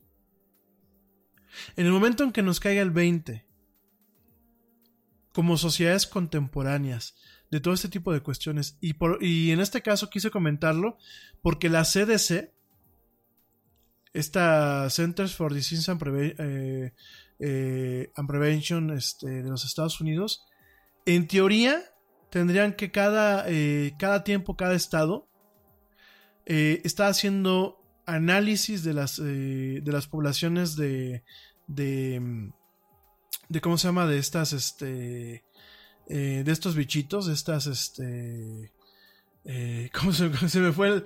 Te acabo de decir el, nombre, veas que hoy sí, lunes estoy tremendo, ¿no? De las, este, ¿cómo se llama? De las garrapatas. Em, se tendrían que estar saliendo, fíjense aquí, eh, comentan, comentan en, en algunos estudios, comentan que eh, pues tendrían que haber un control muy preciso de eh, anualmente de este tipo de animalitos. Eh, salir, por ejemplo, a ciertas entidades boscosas. Fíjense nada más, salir a ciertas entidades boscosas totalmente, eh, pues de alguna forma, eh, totalmente cubiertos con trajes especiales de los investigadores, con unas sábanas de flanela blancas, así, así viene el, el protocolo, para que caminen por esos caminos, valga la redundancia, y lo que pasa es que se pegan las, eh, las garrapatas y es la forma de tener un control de lo que son este pues sus poblaciones y las enfermedades. Y fíjense, no, se, no hay presupuesto para hacer eso a nivel estatal. De hecho, eh, muchos de estos Centers for Disease and Control and Prevention se han enfocado principalmente en temas educativos para prevenir el tema de las garrapatas. Sin embargo, no han habido investigaciones profundas. ¿Y qué pasa?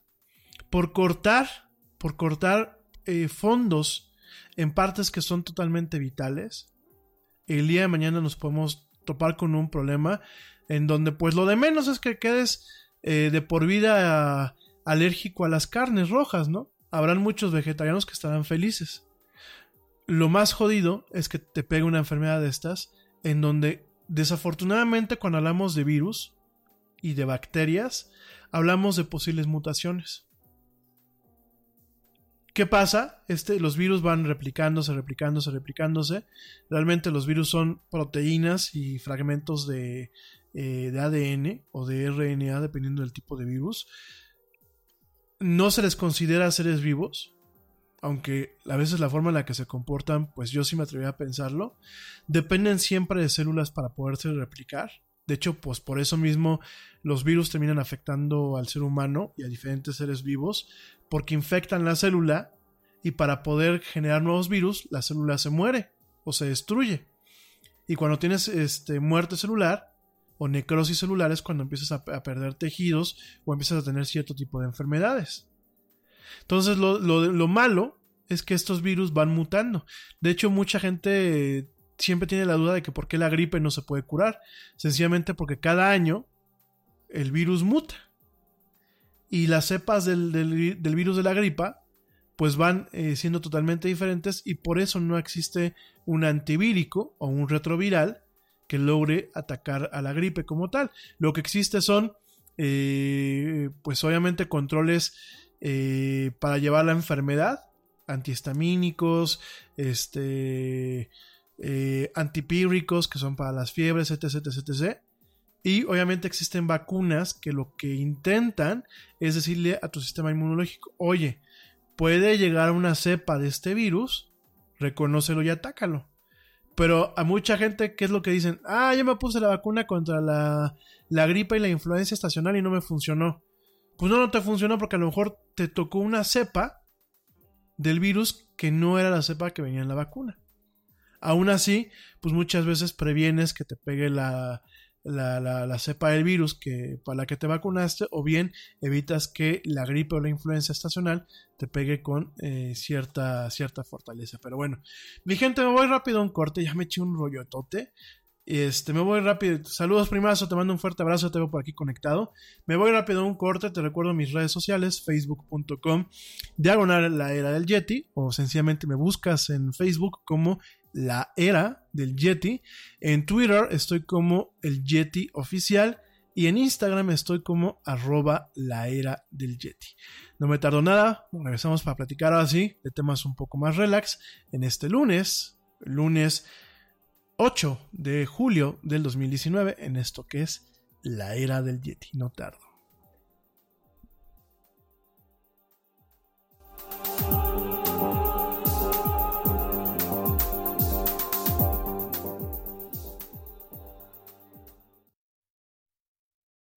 Yo, check this out.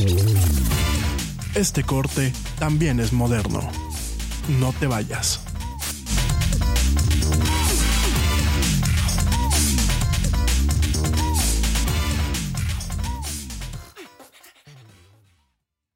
Nada es más importante que la salud de tu familia y hoy todos buscamos un sistema inmunológico fuerte y una mejor nutrición. Es por eso que los huevos Egglands Best te brindan más a ti y a tu familia. En comparación con los huevos ordinarios, Egglands Best te ofrece 6 veces más vitamina D y 10 veces más vitamina E, además de muchos otros nutrientes importantes, junto con ese sabor delicioso y fresco de la granja que a ti y a tu familia les encanta. Todos queremos lo mejor para nuestras familias. Entonces, ¿por qué no los mejores huevos? Solo Egglands Best. Mejor sabor, mejor nutrición, mejores huevos. Te preocupas por la salud de tu familia y hoy un sistema inmunológico fuerte y una mejor nutrición son más importantes que nunca. Es por eso que los huevos Egglands Best te brindan más a ti y a tu familia. En comparación con los huevos ordinarios, Egglands Best te ofrece 6 veces más vitamina D y 10 veces más vitamina E, además de muchos otros nutrientes importantes, junto con ese delicioso sabor fresco de granja que a ti y tu familia les encanta. No son tiempos ordinarios, entonces, ¿por qué darle a tu familia huevos ordinarios? Solo Egglands Best. Mejor sabor, mejor nutrición, mejores huevos.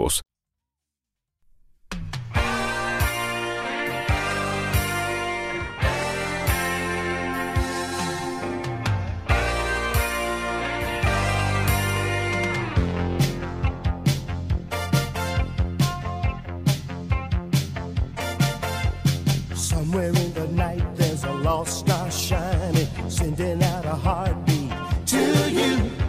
Way across the sky,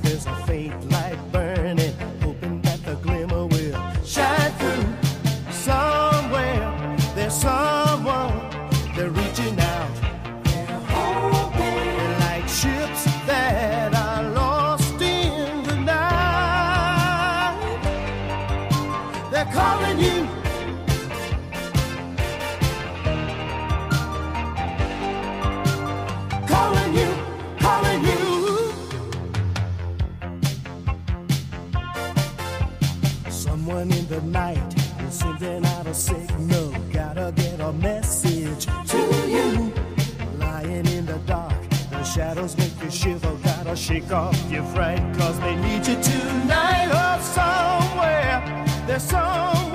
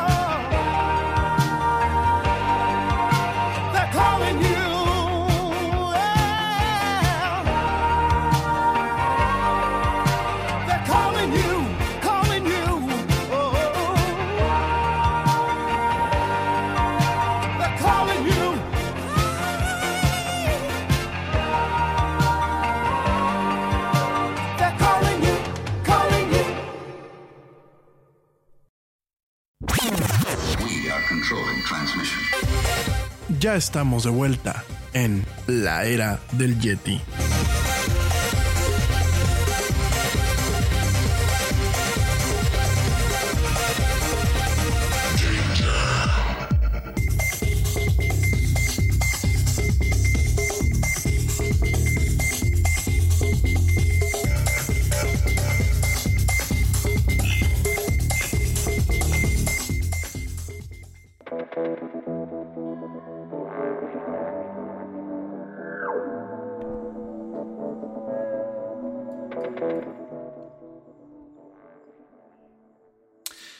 Estamos de vuelta en esto que es la era del Yeti. Mil gracias a toda la gente que el día de hoy me escucha, que me ha hecho el favor de escucharme en los días pasados. Déjenme, aprovecho, bueno, rápidamente para mandar saludos.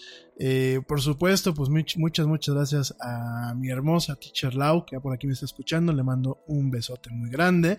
También, bueno, y déjenme rápidamente aprovecho para agradecer a la maestra Laura Núñez y a la Universidad Politécnica de Pénjamo por invitarme este próximo jueves a impartir un taller, un taller que se llama eh, Cómo ser un tiburón sea un tiburón, perdón, sea un tiburón o lo que es eh, realización de eh, presentaciones exitosas, sobre todo en el contexto de lo que es los concursos y el crowdfunding de hoy en día.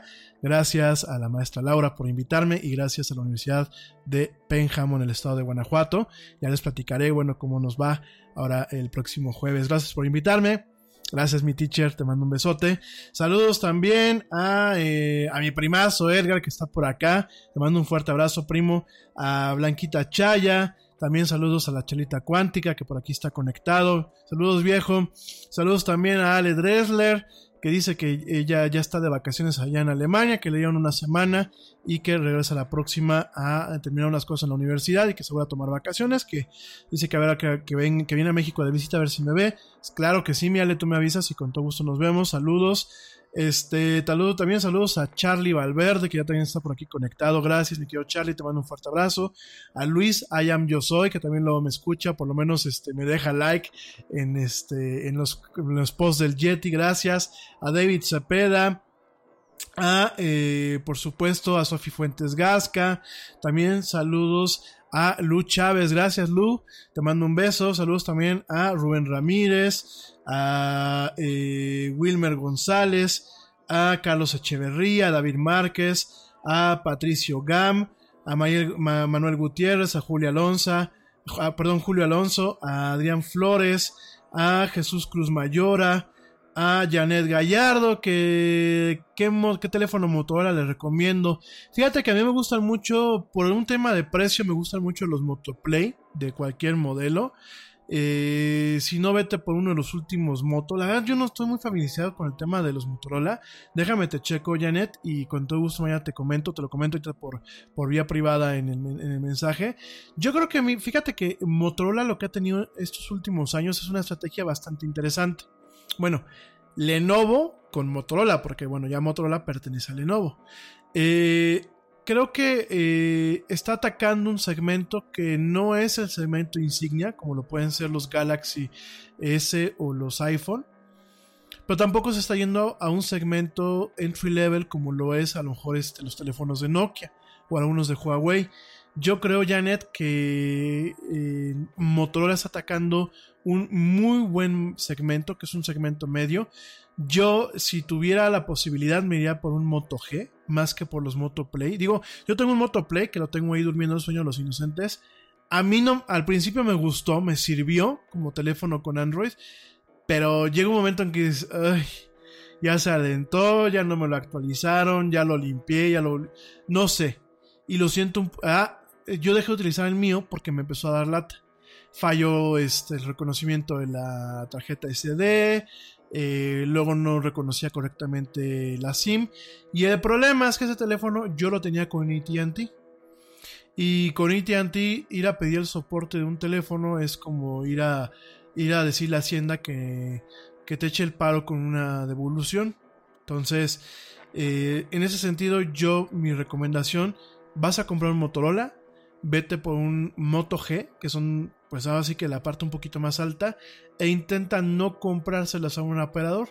Yo los he visto libres o los he visto, por ejemplo, en prepago. Si vas a comprarse a un operador, híjole, a pesar de todos los males, Telcel, por lo menos a mí, con el tema de reparación de los aparatos, creo que me ha funcionado. Entonces yo me iría por ese lado, ¿no? Aquí en, en México no me dices de dónde eres, me supongo que eres de México, entonces vete por un Moto G si tu presupuesto te lo permite, si no vete por un Moto Play. Realmente eh, Motorola todos los dos, los dos segmentos que maneja, las dos líneas que maneja son de un mismo segmento. No pierdes, ¿no? Si realmente quieres tener un teléfono que te dure dos o tres años, vete por el Moto G. Si quieres un teléfono que a lo mejor te dure año y medio, cuando mucho dos años, vete por el Motoplay o si es lo que tu presupuesto te, te permite, ¿no? Gracias Janet, saludos. Saludos a eh, José Luis Valenzuela, a Ricardo Bravo, a Elizabeth Córdoba, a eh, Juan Carlos Olivos, a Dafne Márquez, a Liz, a Liz Farías que nos escribe desde Venezuela. Saludos a Liz Farías desde eh, México, pues hasta allá. Desde Caracas, Venezuela. Me dice que si puedo decirle métodos para evadir la censura que tiene su país con el tema del internet. Ya lo he platicado, Alice. Fíjate que yo lo que te recomiendo son eh, VPNs, que es esto una red privada virtual. Te recomiendo una que se llama eh, Pri- Private Internet Service. Búscala así en internet. Private Internet Service. De hecho, el muñequito es como si fuera un robot, su logotipo, de color verde. Y la ventaja de Private Internet, eh, no, no es Private Internet Service, es Private, Private eh, o priva- Private Internet Access, así se llama. De hecho, se, se abrevia PIA y el muñequito es verde, como si fuera la mascota de Android, pero es verde. Y este. Yo llevo años con ellos, los paquetes son muy económicos. Puedes pagarles inclusive si necesitas hasta con criptomonedas. Entonces, eh, la verdad es que bueno, a mí me han dado muy buen servicio y mi recomendación es para evadir lo que es la censura que tiene eh, Venezuela en algunas de sus redes. Puedes utilizar esta VPN con PIA, así se le conoce, o Private Internet Access, ¿no? Entonces, este, echen un ojo, eh, sencillamente, bueno, pues para que puedan, este, ¿cómo se llama? Puedas disfrutar esa parte y puedas esquivar lo que es la, la censura, ¿no? Eh, sí, es- eso es lo- eh, saludos a Liz Farías.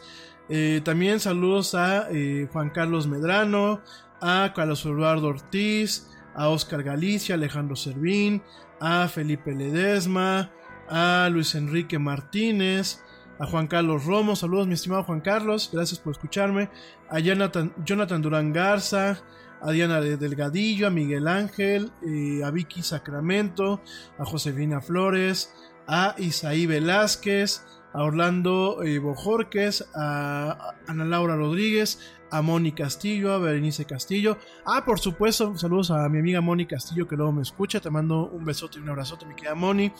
Saludos también, que sé que me escuchan, aunque luego no mandan saludos, a Caro y a Ale Loaiza. Les mando un saludo y un besote. Saludos también a Jessica Heredía, José Andrés Romano, a Luis Alberto Rodríguez, a Rodrigo Reyes, a Gilbert Montoya que nos escribe desde Barranquilla, allá en Colombia, gracias, a Federico Rocha y bueno, eh, a Uriel Amador, gracias y bueno, a Alberto Salazar, gracias por escribirme, aquí, gente.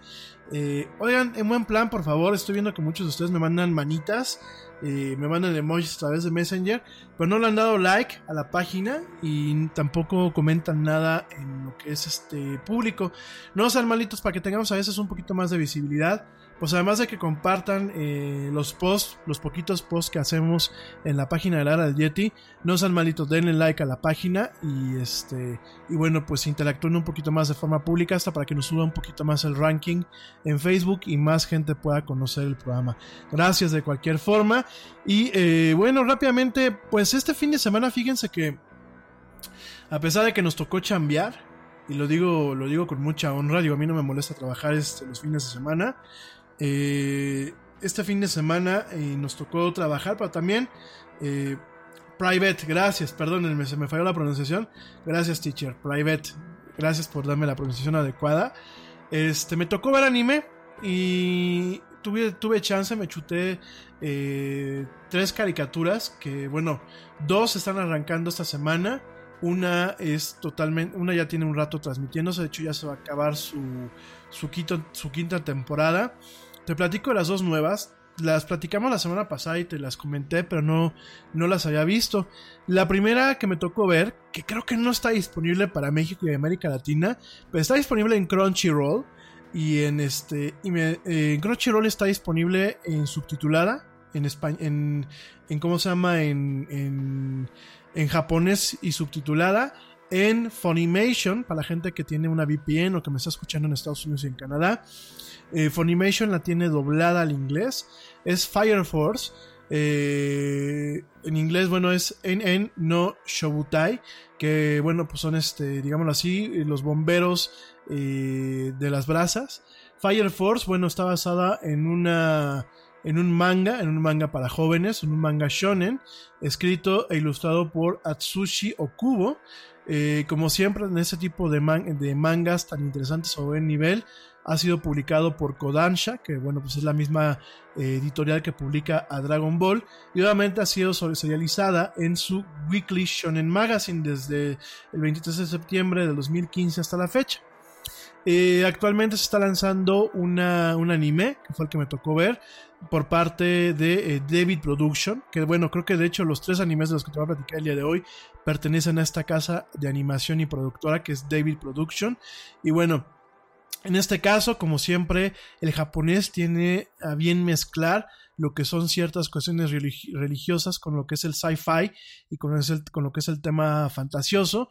En este caso, bueno, pues el plot, eh, la trama ocurre en el año 198 de la era solar en Tokio, en donde ciertas brigadas especiales de bomberos luchan contra un fenómeno llamado la eh, combustión espontánea humana, que bueno, es un fenómeno que de alguna forma no se tiene bien documentado, pero aparentemente existe, ¿no? En este caso, en el caso ficticio de The Fire Force, los humanos eh, cuando experimentan esta combustión eh, se convierten en infiernos eh, vivientes, a los cuales se les conocen como infernales. mientras que los infernales de primera generación pierden el control y se vuelven prácticamente demonios sin, sin, forma de detenerlos. Los, eh, las siguientes generaciones tienen la, habilidad de poder manipular las flamas mientras mantienen lo que es su forma humana, ¿no? En este caso, bueno, pues siguiendo un poquito el tema shonen, que pues es un tema de joven, eh, Shinra eh, Kusakabe, que bueno, pues tiene el sobrenombre de las huellas del demonio, por la habilidad que tiene para encender sus pies, así como el correcaminos. Eh, se incorpora lo que es la Special Fire Force Company 8, que está eh, compuesta de otros usuarios de flamas y de una hermana, así como si fuera una monja, una monja güerita, que bueno, mezclan ese tema medio, medio guerrillero, medio sci-fi, y medio religioso, en donde, bueno, pues directamente para apagar ese tipo de incendios, donde están provocados por estos infernales, por estos demonios, pues llegan y se avientan ahí una pedolata y eh, utilizando destreza y utilizando a, la gente que puede dominar pues de alguna forma el fuego, lo que tienen eh, piroquinesis, pues bueno, logran controlar estos, estos demonios, ¿no? La verdad, este, esta serie está dirigida, bueno, esta serie primeramente te digo que está dirigida por Yuki, Yuki Yase, que bueno, pues ha sido director de otras series importantes como lo es este JoJo's Bizarre Adventure, que voy a hablar de, de ella en unos minutos más, con Yamato Haishima, llevando todo lo que son los guiones de la serie, ¿no? Eh, también Hideyuki Morioka, que ha trabajado en su momento hasta con personas como eh, Miyazaki, de Studio Ghibli, eh, ha diseñado los personajes y Kenichiro Suheiro ha compuesto la música, ¿no? la serie arrancó el 5 de julio del 2019 en Japan News Network y tanto Crunchyroll como Funimation en lo que son las partes de paga eh, en, los, en los niveles premium lo están transmitiendo a las pocas horas de que se transmite en, eh, en, Japón, ¿no? Está muy interesante, aparentemente va a tener pues una primera temporada de 24 episodios. Te recuerdo que bueno, Funimation la, tiene la licencia para el streaming en Funimation Now, en esta plataforma de streaming que no está disponible en México y en América Latina, salvo por medios eh, poco convencionales. Y Crunchyroll eh, a mí no me aparece cuando estoy conectado eh, directamente a mi cuenta normal para México.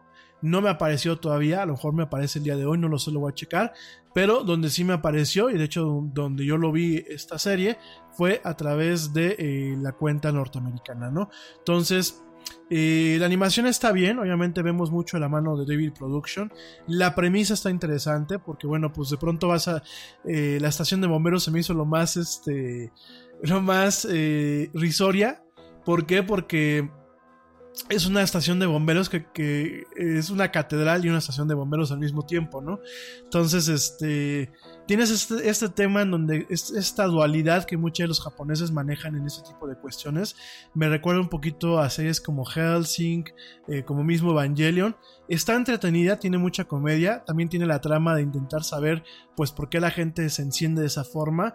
Y obviamente el personaje que es Shinra Kusakabe, que pues es el protagonista, tiene eh, un pasado muy oscuro, es parte de la transformación del personaje.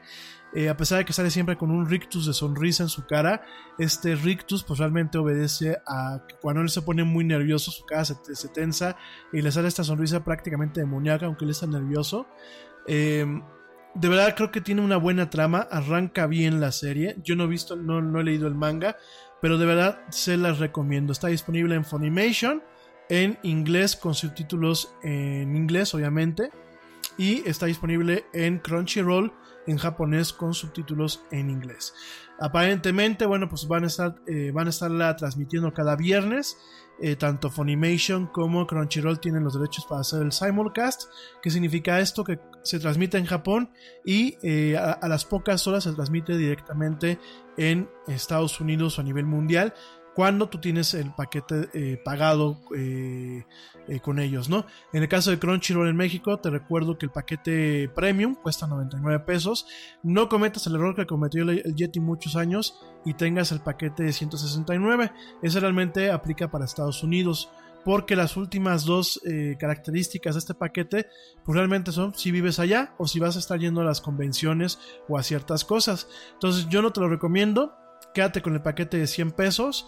Y la verdad bueno tienes lo que es eh, el anime lo que es el manga ilimitado y lo que es este bueno si te gustan las series de drama las telenovelas coreanas o japonesas pues también tienes esa parte no entonces bueno la primera serie pues es Fire Force. A mí me, me gustó se me hizo interesante. Tiene tiene cosas muy rescatables. La animación está bien se ve la, la mano de David Studio. Eh, algo que no, perdón, de David Production. Algo que no me gusta mucho de David Production es que economiza mucho en eh, lo que es el trabajo de in-between. ¿Qué es el in-between? Es cuando eh, tú tienes un cuadro inicial, lo que se le conoce como un keyframe de animación, y tienes un otro keyframe, que de hecho así funciona la animación contemporánea, y vas haciendo cuadros eh, en medio de estos, de estos puntos para ir animando a los personajes. Eh, ¿A qué me refiero con que tiene economía de, anima de, animación? Hay mucho del trabajo de David Production que se está haciendo en Corea. Igual que lo hacen con los Simpsons, igual que lo hacen con muchas series contemporáneas, ¿no? Y mucho de ese trabajo en, algunos, en algunas tomas o en algunos planos del anime, a los personajes para tener un tema de economía, no les dibujan eh, lo que son los rasgos faciales. Si yo tengo una toma de lejos, veo al personaje pero, y a lo mejor veo una, una, sonrisa o veo una cara triste, pero no veo los, rasgos faciales de los personajes. Esto me ha tocado verlo, por ejemplo, en JoJo's Bizarre Adventure, que ahorita les voy a platicar de esta serie. Me ha tocado verlo en Cells at Work, eh, que ya les platiqué esta serie que a mí me sigue pareciendo muy interesante a pesar de que ya acabó. Esta de Cells at Work que explica cómo funciona el cuerpo humano desde un punto muy cómico. Eh, muy recomendado, Cells at Work. Y este. Y en el caso también ahorita lo vi de eh, Fire Force. Este tema de ciertas tomas lejanas. En donde solamente dibujan lo más básico del rostro. Inclusive los dibujan sin ojos. Nada más dibujan la pura mueca. Y ya. A mí me genera un poco de ruido. A pesar de que mucho anime. Y mucha animación del siglo pasado. Pues estaba hecho así, ¿no? Eh, pero nada más para que lo tomen en cuenta. Igual la trama está bien. La música está bien el diseño de producción está bien y a mí en lo personal me interesó, ¿no? Otra serie interesante que bueno la están pasando eh, de forma exclusiva en lo que es eh, eh, Crunchyroll. De hecho, este Crunchyroll lo tiene los derechos a nivel mundial fuera de lo que es Asia y Funimation tiene los derechos solamente para un doblaje simultáneo. Eh, se llama Doctor Stone. De Doctor Stone ya más o menos se ha platicado. Doctor Stone es, eh, está basado también en un, este, en un manga. En un manga eh, escrito por Richiro Inakagi e ilustrado por Boichi, que bueno, pues es un gran este, ilustrador de anime. Este, anime, este manga, perdón, de manga, no de anime. Boichi es de, es de manga, es un mangaka, es un artista del manga. Ha sido publicado por Kodensha y ha sido serializado en el Weekly Shonen Jump desde el, 17, desde el 6 de marzo del 2017. Eh, algunos, no, no Kodansha, perdón, Shueisha. Eh, pues se, me, mezclan un poquito los nombres. ¿eh? qué pasó? Bueno, esta serie se, se, adaptó a un anime. En esta serie tenemos, eh, pues es un tema como medio de high school.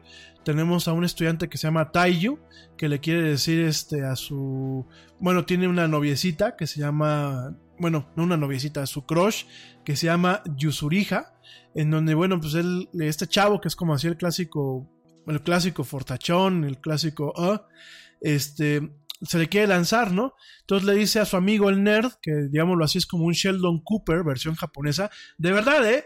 Genuinamente es un Sheldon Cooper el cuate, es una mezcla entre Sheldon Cooper y MacGyver, este cuate que se llama Senku. Eh, le dice a Senku que, bueno, pues se le quiere lanzar a su, a su amiga Yusuriha. Y este, mientras están ahí en la, en la prepa, porque saben que los japoneses tienen ahí una, una fijación con el tema del, del, high school y ese tipo de temas, mientras se le va a declarar afuera de un arbolito, digo que aparte es una escena con mucho cliché, yo no sé si es, si lo hicieron a propósito o es este, un tema netamente artístico, este, mientras se le va a lanzar, ocurre una luz verde, en donde pues de pronto a todo el mundo lo hace de piedra, llámese perro, llámese aves, llámese humanos, y pasan milenios, eh, para ser exactos, pasan casi 3100 años y todo el mundo sigue, sigue de piedra. Nada más que este chavo, este Taiyu, pues está medio traumado de, querer, de querérsele declarar a, a su novia, bueno, a su crush. ¿Y qué pasa? Pues en algún momento rompe lo que es la piedra, aunque después nos damos cuenta por qué se rompe lo que es la piedra. Sale de su cascarón de piedra, pues ahí descubre que el mundo pues ya no, ya no es nada del mundo civilizado ve que prácticamente regresamos a la edad, a la edad de las cavernas. La naturaleza retomó las ciudades, han, han, pasado tsunamis, terremotos, tragedias, cualquier cosa, y pues de las ciudades modernas, sobre todo en Japón, pues ya no queda prácticamente nada. Y de pronto llega al árbol, que se ha puesto pues gran, grande, como si fuera un, este, una secuoya o un árbol de, de, de lule, eh, de esos así grandes este, árboles super gigantes y se encuentra a la, a la estatua de, este, de, esta chavita, ¿no? De, de Yusurija, ¿no? Entonces ya llega el güey y le empieza a llorar ahí, que porque no la pudo proteger y bla, bla, bla. Y arriba de la estatua ve un mensaje de Taiyu que le dice cuando, perdón, de, Se, de Senku, que le dice, cuando despiertes, cabrón, camina hacia el norte y ahí me vas a encontrar, ¿no? Y ya llega y pues se da cuenta que el Senku llevaba seis meses despierto, que se había logrado liberar de, de, la piedra, ¿no? Y ya tenía ahí su cabaña, ya tenía su ropa, ya tenía sus pozos para purificar el agua y todo el rollo. Y pues como el Senku es como Sheldon Cooper y MacGyver, él se da la tarea de decir con que con la ciencia va a resolver todo y que eh, si se tardaron dos milenios en alcanzar el nivel eh, de civilización que tenemos actualmente, él lo va a hacer en menos de una década. Y ahí sale el, el que es como te digo, es una mezcla entre MacGyver, Goku y, este, y Sheldon Cooper. Y su amigo Taiyu, que pues es el, el golpeador, es el, es un bravucón, pero es, es un bravucón noble, es, un clásico fortachón. De hecho, él dice, pues tú, Seiku, tienes los Senku, tú tienes el cerebro, yo soy el, el, de los madrazos, yo soy el que puede cargar y el que, el que tiene ahora sí que el músculo, y los dos vamos a reconstruir la civilización, ¿no? Y así empieza y empiezan a, reconstruir lo que es la civilización utilizando pues todo el conocimiento científico de Senku, ¿no? Eh, ellos en un, momento, fíjense nada más, crean eh, Nital, que bueno, pues es un solvente corrosivo, eh, que es la mezcla de... Déjenme les digo qué es lo que es el Nital. Es la mezcla de eh, una solución de ácido nítrico y de alcohol. y la verdad, se avientan una, unas pajas, pero bien interesantes, unas pajas mentales que yo creo que a lo mejor algo de ciencia habrá. Te digo que es un poco MacGyver, porque del guano de murciélago, del guano de murciélago que este, se encuentran en la cueva en donde ellos dos estaban, sus, sus, cuando estaban hechos de piedra, se encuentran guano de murciélago en, en líquido. Entonces este cuate, el Senku, lo va recuperando en un pocito. Y cuando ve que cuando llega y, y empieza a aplicárselo a ciertas muestras de aves, que están petrificadas, se da cuenta que no funciona. pero echando cotorreo con el Taiyu, se da cuenta que hace falta alcohol para poder este, crear Nital, que el Nital existe. Entonces se ponen a, hacer vino. Fíjense nada más, se ponen primero a hacer vino y ya buscan uvas, unas uvas bien ácidas que están por ahí, y se ponen a hacer el vino y se ponen a, a dejarlo que añeje y todo el rollo, ¿no? Cuando ve este chavo que el vino no, no, pues no, no amarra, dice, pues vamos a hacer whisky. Vamos a destilarlo. Y se ve que pasa casi casi un año de que se ponen a destilar en un destilador hecho de, bar- de barro, a destilar el vino. Varias veces. Y ya en la primavera se ve que lograron juntar el nital, bueno, el, el alcohol, el alcohol puro, lo mezclan con el guano de murciélago, que tiene este ácido, ácido nítrico, generan esta sustancia que se llama nital, que es un solvente corrosivo, le echan unas gotitas a una paloma, bueno, no una gaviota, y ya se ve que se rompe la piedra y, este, y sale la gaviota, ¿no? Y mientras que el, pues el tallo está pensando que ya va a poder este, eh, sacar de, de la piedra a su novia, que ya se va a sentir a Adán y Eva y van a reconstruir este, el mundo poniéndole como conejos, pues el, el chavo este, el Senku, el que es MacGyver plus Sheldon Cooper, Sheldon Cooper, pues directamente este, dice, pues yo soy un fregón y en, en 2000 años de evolución humana yo los voy a hacer en una década. Y así que agarra y como cierto presidente que tenemos dice, me canso ganso que si no, y ahí se queda. Entonces dice, eh, la verdad está muy interesante la serie, muy cómica, la verdad está eh, bastante, tiene sus toques de comedia, pero también tiene sus toques de, ah, mira, ¿a poco se puede eso? Ah, mira, pues esto suena interesante, ¿no? Ah, mira, así se hace, este, pues esta sustancia, ¿no? Por ejemplo, el nital. De hecho, al final de cada capítulo viene una advertencia de que por favor no se intente recrear eh, las cuestiones de ciencia que se dicen ahí sin el equipo adecuado, o bien que no se intenten recrear en aquellas partes donde puedan ser ilegales, ¿no? Fíjense, tuvieron que poner una advertencia así como para la gente que, que necesita instrucciones para usar el shampoo, pues igual, ¿no? Le pusieron una advertencia así, ¿no? Entonces está bastante interesante. Arrancó, pues bueno, el viernes de, esta, de la semana pasada, arrancó el viernes 5 de julio. Eh, va, va, a durar 24 episodios, por lo que se está eh, programando. El siguiente episodio, pues es este viernes. Y la verdad, la verdad, la verdad, a mí me gustó mucho. O sea, me pareció muy interesante la premisa. Sobre todo, pues ver a este Sheldon Cooper, slash MacGyver, este, slash Goku de, de, anime. Eh, muy interesante, pinta bastante bien. y bueno, habrá que habrá que seguirle la huella a este anime que bueno se está lanzando ahora, ¿no? El último, el último anime que me chuté este fin de semana y bueno ya me voy, ya ahorita me voy a un corte. Pues ya sea el último corte porque de hecho ya tenemos el tiempo un poco encima. Eh, se llama JoJo's Bizarre Adventure. Yo ya te he platicado un poquito de este anime. Me tocó ver, creo que los dos primeros capítulos de la primera temporada. Y dije, ¿qué es esto, no? Y este quizás lo califiqué mal. Deje, deje, déjame, déjame lo comento, sobre todo porque me tocó ver, sin ver el anime, me tocó ver eh, la última temporada o la, o la, una de las, bueno, en el manga es la quinta parte, eh, en el anime es la, última temporada, hasta que saquen otra, en donde, bueno, salen los personajes que yo dije, ay, en la madre, ¿no? Esto está, pues ya no solamente está demasiado homoerótico, esto ya, ya tiende un poquito a, a un tema un poco más denso, ¿no? Sin afán de, de ponernos acá en, en, este, de persignados, ¿no? Y estaba yo aburrido y me puse a checar y, y, no me acuerdo quién me comentó el, jueves o el miércoles que estaba platicando de esta serie. Alguien me comentó que me dicen, Jetty, dale una oportunidad. Si a ti te gusta Dragon Ball y te gusta ese tipo de cosas, dale una oportunidad. No está tan gay la serie, ¿no? Digo que independientemente, pues no por ver algo gay uno se hace gay, ¿no? Sencillamente, pues sí chocan, pues de estar viendo a puros chavitos, este, eh, que se ven muy rarillos, ¿no? Dices, estos momentos, pues estoy viendo un anime de, de, así que de, cuates que están agarrando a golpes, o estoy viendo un anime de chavos que se van a arreglar las uñas, ¿no? Entonces, este, eh, me tocó ver un, los primeros capítulos de la última temporada, de hecho no me regresé al, al principio, y fíjense que eh, me interesó, o sea, dentro de, más allá del, del, diseño de los personajes, la serie, obviamente, esta de JoJo's Bizarre Adventure, este, combina prácticamente todos los tropes de, de lo que es eh, la cultura de entretenimiento japonesa eh, conceptualizada en el manga y conceptualizada en el anime, ¿no? ¿A qué me refiero con esto? Bueno, pues obviamente tenemos a los cuates que son eh, poderosos, principalmente a partir del manejo de las artes marciales y después de manejos de las energías propias de cada, de cada ser humano, lo que bueno, pues en, Dragon Ball es el ki, aquí tenemos en- energía psíquica, eh, tenemos obviamente la parte de los chavitos bonitos, que lo pintan mucho los japoneses en sus animes, eh, al igual que las muchachas, digo, creo que aquí tampoco nos me puedo poner este, en ese sentido sangrón.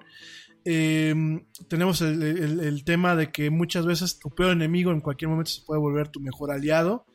Tenemos este tema también en donde se mezclan cuestiones de la cultura popular, que creo que eso fue algo que me interesó mucho de la serie. Realmente se hacen muchas referencias, sobre todo a géneros musicales, a grandes exponentes de la música contemporánea, a cuestiones muy propias de la cultura general, de la cultura popular. Eh, por ahí no solamente se quedan con el tema de pues son los, los- los- chavos o lo que pasa, pasa en Japón. De hecho, los personajes protagonistas de la serie son de origen eh, principalmente eh, inglés e inclusive irlandés en algunas cuestiones. Obviamente ya más adelante se vuelve un poco una, mezcolanza y nos topamos con, con gentes de la misma familia que son de diferentes nacionalidades, pero el, el origen es principalmente británico. Cada temporada ocurre en un país diferente. Eh, en esta última temporada pues ocurre en Italia, de hecho ocurre en la ciudad de Nápoles y es un tema ahí con el tema de las mafias. Y fíjense nada más, yo no la conocía y la verdad eh, eh, las veces que la he comentado la he comentado mal. Eh, principalmente lo reconozco por un tema de ignorancia, cosa que el Yeti no se puede dar el, el- lujo de ser ignorante. Fíjense, es una de las series más duraderas a nivel mundial. Es una de las series que durante mucho tiempo no tuvo animes. Sin embargo, el manga. El manga está desde eh, 1987, mi gente. Nada es más importante que la salud de tu familia y hoy todos buscamos un sistema inmunológico fuerte y una mejor nutrición. Es por eso que los huevos Egglands Best te brindan más a ti y a tu familia. En comparación con los huevos ordinarios, Egglands Best te ofrece 6 veces más vitamina D y 10 veces más vitamina E, además de muchos otros nutrientes importantes, junto con ese sabor delicioso y fresco de la granja que a ti y a tu familia les encanta. Todos queremos lo mejor para nuestras familias. Entonces, ¿por qué no los mejores huevos? Solo Egglands Best. Mejor sabor, mejor nutrición, mejores huevos. Te preocupas por la salud de tu familia y hoy un sistema inmunológico fuerte y una mejor nutrición son más importantes que nunca. Es por eso que los huevos Egglands Best te brindan más a ti y a tu familia. En comparación con los huevos ordinarios, Egglands Best te ofrece 6 veces más vitamina D y 10 veces más vitamina E, además de muchos otros nutrientes importantes, junto con ese delicioso sabor fresco de granja que a ti y tu familia les encanta. No son tiempos ordinarios, entonces, ¿por qué darle a tu familia huevos ordinarios? Solo Egglands Best. Mejor sabor, mejor nutrición, mejores huevos. nada más este manga que ha sido escrito e ilustrado. aquí una misma persona se encarga de la, de la chamba. eh, Hirohiko Araki, quien denomina este manga como un manga experimental por la mezcla de géneros que tiene. Fíjense nada más, se empezó a publicar en el Weekly Shonen Jump de- desde 1987. La primera temporada, o digámoslo así, el primer periodo de esta serie fue de 1987 a 2004. 17 años antes de que fuera transferido a eh, Ultra Jump, que bueno, pues es un género un poco más maduro, en el 2005. Han habido 8 arcos eh, de historia o 8 arcos narrativos hasta la fecha. Eh, el, el arco actual se llama Jojolion, que comenzó la publicación en el 2011. Y fíjense nada más, JoJo's Bizarre Adventure es actualmente la segunda serie de manga más grande de Shueisha, esta, esta editorial muy famosa eh, de manga, con eh, sus capítulos o con sus historietas eh, recolectadas en 124 volúmenes de Tankobon, que son estos libritos grandes, y contando. Fíjense nada más, ¿no? Entonces, en el, entre 1993 y 1994, estudio APPPP hizo una un OVA, una, una, animación original en video de los primeros de la primera mitad de, de, las series del arco del arco número 3. Eh, de ahí hicieron otra en, del 2000 al 2002. Eh, de hecho, bueno, APPP también hizo la primera película en el 2007 y bueno, una producción ya en forma eh, de JoJo's Bizarre Adventure se empezó a producir en, en el 2012 por David Production y pues hasta la fecha sigue, ¿no? Fíjense ya siete años de este manga, ¿no? Esta, este manga de JoJo's Bizarre Adventure ha tenido más de 100, mi- bueno, ha vendido más de 100 millones de copias eh, impresas, convirtiéndolas en una de las series de manga mejor vendidas en la historia. Y bueno, tiene una, una franquicia de medios muy grande que incluye novelizaciones, incluye videojuegos, figuras de acción, una línea de joyería, eh, inclusi- eh, alimentos, este, snacks, snacks también se venden, e inclusive han habido algunas colaboraciones de algunas empresas, fíjense nada más, han habido algunas colaboraciones eh, de empresas de moda, por ejemplo, Gucci, Gucci tuvo una colaboración de el 17 de septiembre al 6 de octubre del 2011, en donde varias tiendas en Shinjuku tuvieron un evento que se llamaba Gochi, eh, Gochi Plus Hiroko, Hirohiko Araki Plus Sport Rohan Kishibe Goes to Gochi Exhibition, en donde, bueno, pues eh, junto con una revista de modas que se llama Sport, eh, lanzaron una línea, una línea, eh, un, vestuario para esta temporada, inspirada directamente en, en algunas piezas, en algunas prendas que salen en las series. Porque aparte esta serie si algo ha tenido es que es un poco fashion en algunas veces. Y han habido pues inclusive varias colaboraciones en donde no solamente han sido ropa, sino también mochilas, libros, este eh, publicidades, eh, cuadros, etcétera, ¿no? Una, una campaña bastante, bastante amplia en donde Gochi eh, pues directamente ha trabajado con Hirohiko Araki pues para de alguna forma tener esta sinergia, ¿no? En esta serie de JoJo's Bizarre Adventure se combinan diferentes partes. Tenemos por supuesto el tema de las luchas y los catorrazos eh, muy eh, Japanese, style. Eh, principalmente son la lucha de, dos de una familia, que es la familia Joestar, así como suena así, de la familia Joestar, este, de origen británico, contra eh, un cuate que es el antagonista principal, que se llama Dio Brando, así. Entonces, bueno, en su momento Dio se vuelve un vampiro, después este, se vuelve medio zombie, después se corta la cabeza, digo, ya saben cómo es el anime, se corta la cabeza y se la pone al cuerpo de uno de los principales eh, Joestars, y bueno, de ahí inclusive el protagonista de la, de la, última temporada del anime que están pasando ahorita, que es la temporada Golden Wind, este, es hijo de, de Dio, pero al mismo tiempo es hijo de los Joestars, ¿no? Todos, todos los protagonistas tienen en su nombre y en su apellido, tienen un, un, un Joe, ¿no? Tienen este... eh, por ejemplo, en la primera tienen a Jonathan Joestar, que después tiene este, su papá es Joseph jo, este, Joestar.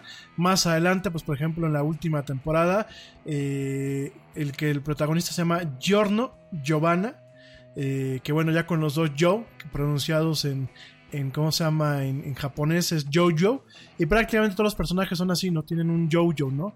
Entonces, este, la serie es como, pues es así como ver Dragon Ball y los Caballeros del Zodiaco con un, con un poquito de mota, yo creo, o con algunos hongos alucinógenos.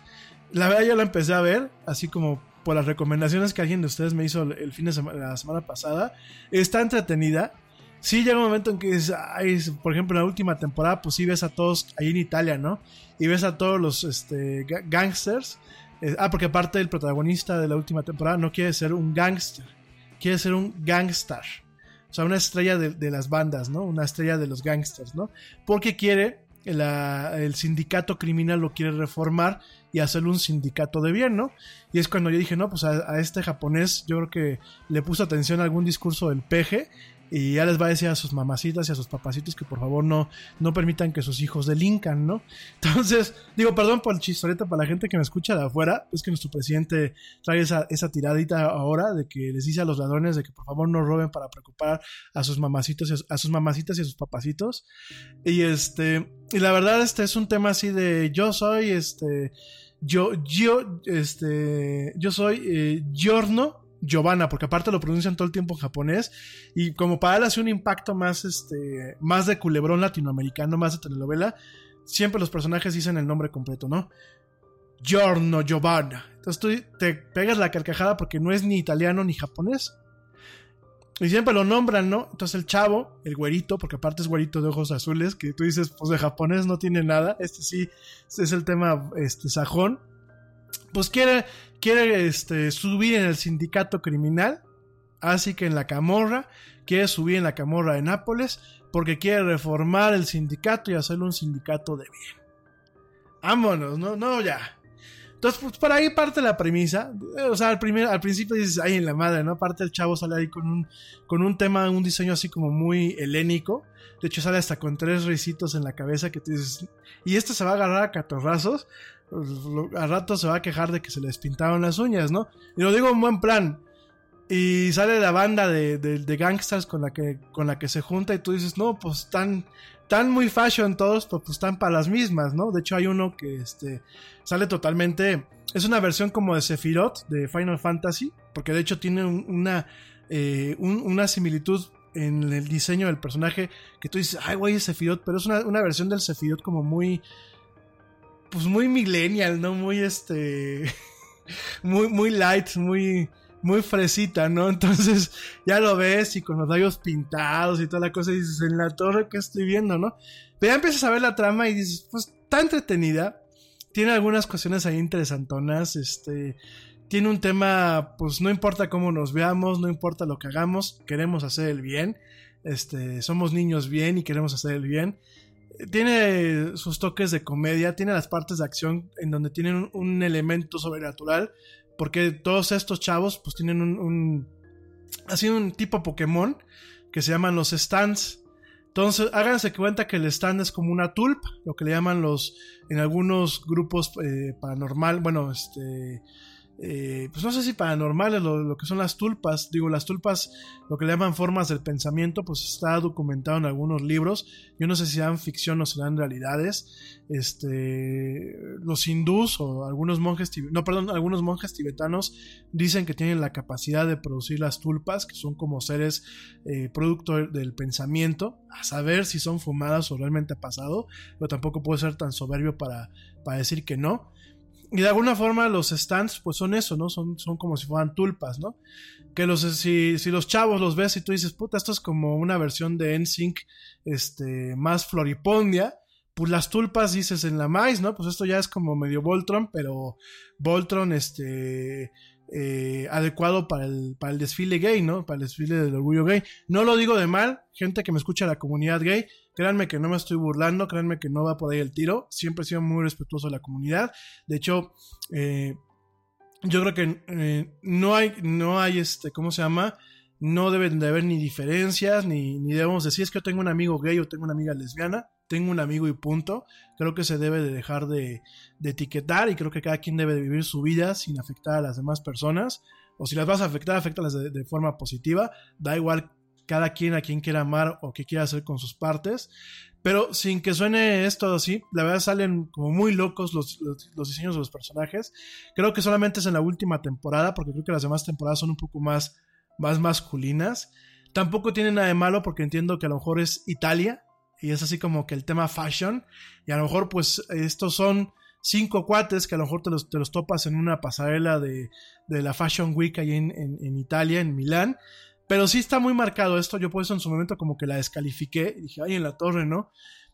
Tienen temas eh, interesantes. Los stands tienen algunos ataques interesantes. Eh, tienen un tema medio de misticismo. Tienen un tema como de, pol- de política. Eh, tienen... Me gusta mucho que es como super over the top. Super exagerados algunas tomas. La verdad es que David Production ha hecho un buen trabajo al momento de tratar de trasladar el lenguaje del manga o el lenguaje del, eh, del cómic con todos sus este, eh, onomatopeyas, trasladarlo directamente a lo que es este, el formato del anime. Hay unas tomas que tú dices, ¡ah! Y hasta como que me da risa.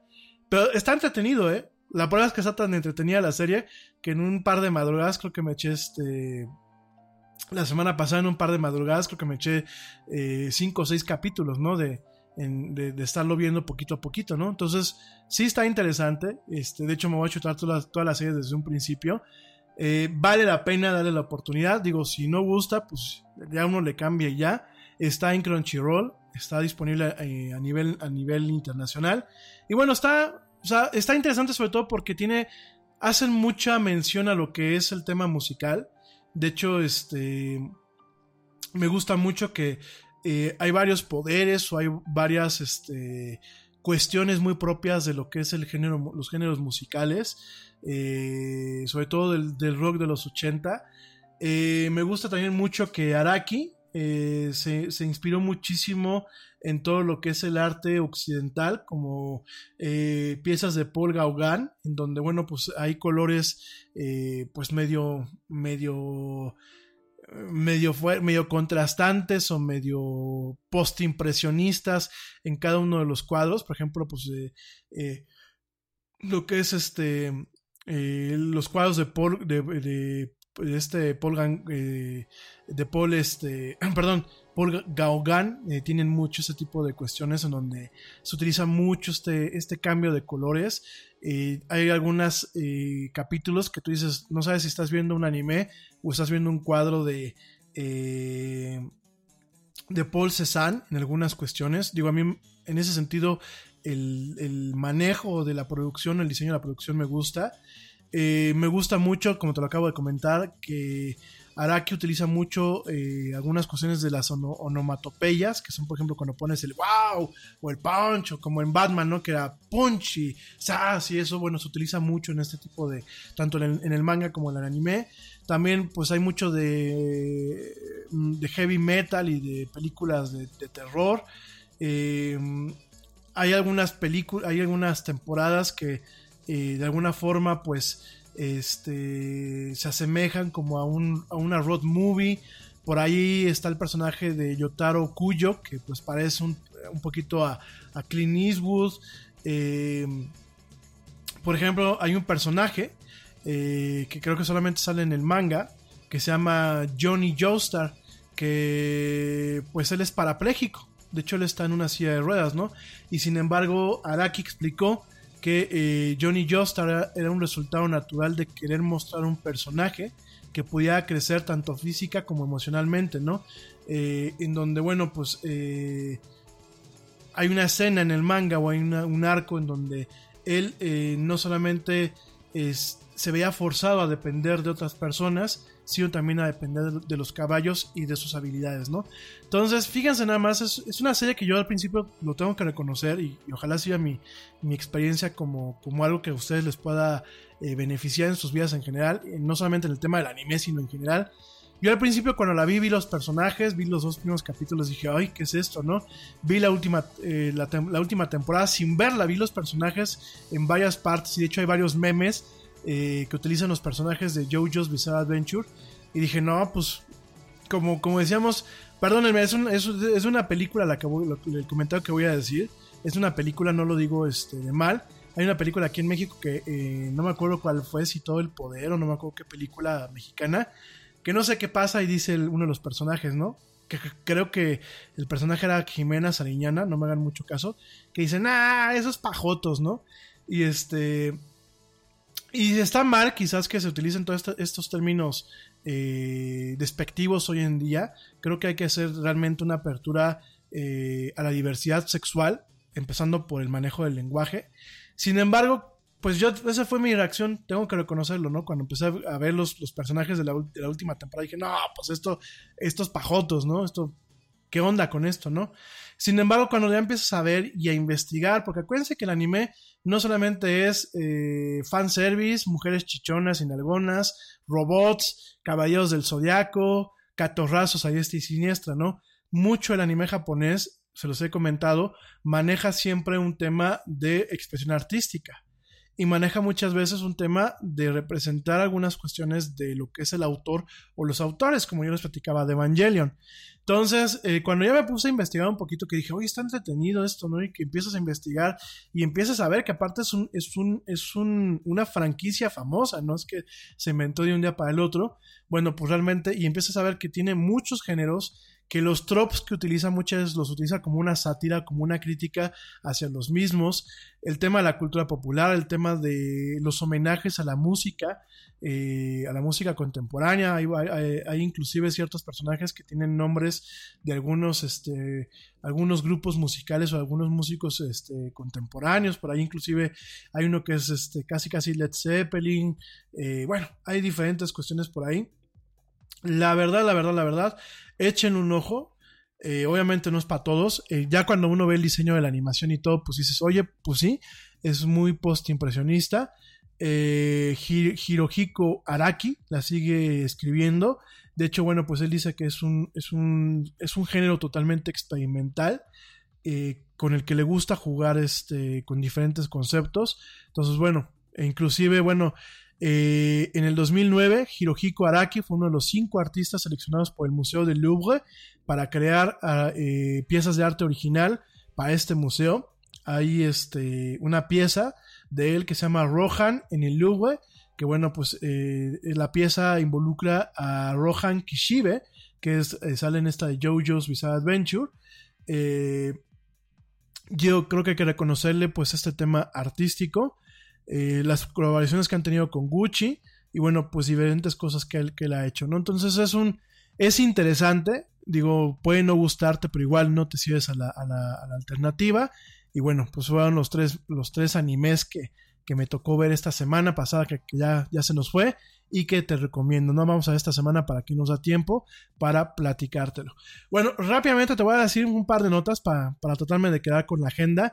Te comento que Microsoft podría lanzar una nueva Xbox sin lector de discos, que ya lo hemos platicado. Sin embargo, bueno, el portal 1.0 publica que puede costar esta unidad 1500 pesos, ¿no? Aunque la empresa ya no lanzó este, esta consola que se tenía planeada para este año, y aunque Microsoft ha comentado que el año que viene solamente va a haber una sola Xbox, la que es la de Project Scarlet, eh, han habido varios eh, rumores o eh, varias cuestiones en donde eh, se va a lanzar una consola mucho más económica de lo que pensamos, la cual está diseñada para potencializar lo que es el proyecto xCloud, que es el juego en la nube de la empresa, ¿no? Eh, parece ser que esta consola eh, pues va a tener un modo híbrido en donde va a poder jugar en streaming, pero también va a poder bajar algunos juegos puntuales para poder correrlos. Sería como una, Xbox eh, S de la versión Slim, obviamente sin el drive óptico en Blu-ray. Y bueno, de acuerdo a lo que comenta directamente eh, eh, lo que es el portal 1.0, pensamos que esta, bueno, se piensa que esta consola podría costar entre 60 y 80 dólares, es decir, entre 1150 y 1500 pesos mexicanos, ¿no? Entonces, bueno, habrá que ver cuándo saldrá, cuándo esta consola, si es que va a salir, pero es interesante esa nota. Por cierto, eh, Microsoft las pasadas semanas hizo un tie-in, un tie-in publicitario con lo que es Stranger Things 3, la temporada 3 de esta serie, de la cual ya te platicaré mañana. Hizo un tie-in y bueno, inclusive eh, lanzó algunos comerciales en, su, en sus redes sociales con lo que es Windows 1.0, que salió en Windows en 1985. Eh, también hicieron ahí un tema eh, pues netamente publicitario, donde se, inclusive se utilizó el logo viejo, el logo, el logo viejito de, de Microsoft, del de 1985. Y bueno, resultó que pues es un, es un, eh, un esfuerzo publicitario por, por, parte de Microsoft y Netflix para eh, de alguna forma eh, darle un peso, darle un peso a lo que es este, este lanzamiento de esta serie que se estrenó el 4 de julio, la semana pasada. Y bueno, para empezar lanzó una aplicación para Windows, para Windows 10, que es la aplicación de Windows 1.11, que incluye pues una versión emulada de lo que es Windows 1.11, con aplicaciones como Paint, Write y eh, una, línea de comandos originales de eh, Windows de aquella época, ¿no? Entonces esto de alguna forma para de alguna eh, rememorar lo que es el verano de 1985 como el show de televisión en esa época. bastante curioso esta, este tema. Yo dejé bajando la aplicación, pero no, no, la he visto, pero suena bastante interesante. Por ahí, bueno, este es, un, es una aplicación que está diseñada para acompañar la última temporada. Tiene varios glitches, eh, gracias bueno, al mundo de cabeza que aparece en esta película, así como varios juegos eh, de 8 bits eh, y algunos este, huevos de Pascuas y, y, y cómo se llama y algunas pistas para disfrutar mejor el show, ¿no? Si eres un fan de Stranger Things, pues es una aplicación bastante curiosa. No es totalmente la aplicación completa de Windows 1.0. Eh, se puede bajar y emular a su manera, pues es un tema totalmente publicitario. Y bueno, eh, hay una parte en donde está haciendo un concurso a nivel internacional en aquellas regiones donde existe el Xbox One y lo que es este Xbox Live, en donde eh, este concurso solamente requiere que hagas un retweet de un post o bien le des like a una página. Si te lo ganas, te van a mandar una edición especial de la Xbox One X eh, conmemorando Stranger Things y además una consola miniatura eh, conmemorando, una consola de, Arcadia, una maquinita, una chispa, como decíamos aquí en México, conmemorando pues directamente lo que es Stranger Things, ¿no? Entonces pues echen un ojo además de que en Estados Unidos van a estar haciendo en diferentes tiendas de Microsoft, en diferentes escuelas, van a hacer una campaña que se llama Cam Nowhere, en donde les van a enseñar a los niños a programar y a codificar ahora en el verano, ¿no? Entonces, interesante eso que está haciendo Microsoft en, esta, en este tema. Eh, bueno, ya mañana platicamos de lo que es credential dumping, mañana platicamos de lo que pasó con el terremoto allá en Los Ángeles, bueno, el temblor, porque técnicamente no es un terremoto. Eh, rápidamente, solamente para cerrar, eh, hay un par de notas que las he estado viendo en algunos medios. En una de ellas salió que los siete autos más seguros del 2019, según la Euro NCAP, que la Euro que es el programa europeo de evaluación de automóviles nuevos, es un programa bastante, bastante rígido, en donde, bueno, pues te van diciendo con pruebas que se hacen en laboratorios especiales de choques, cuáles son los coches más seguros. Y me extrañó no ver a ninguno de la marca Volvo.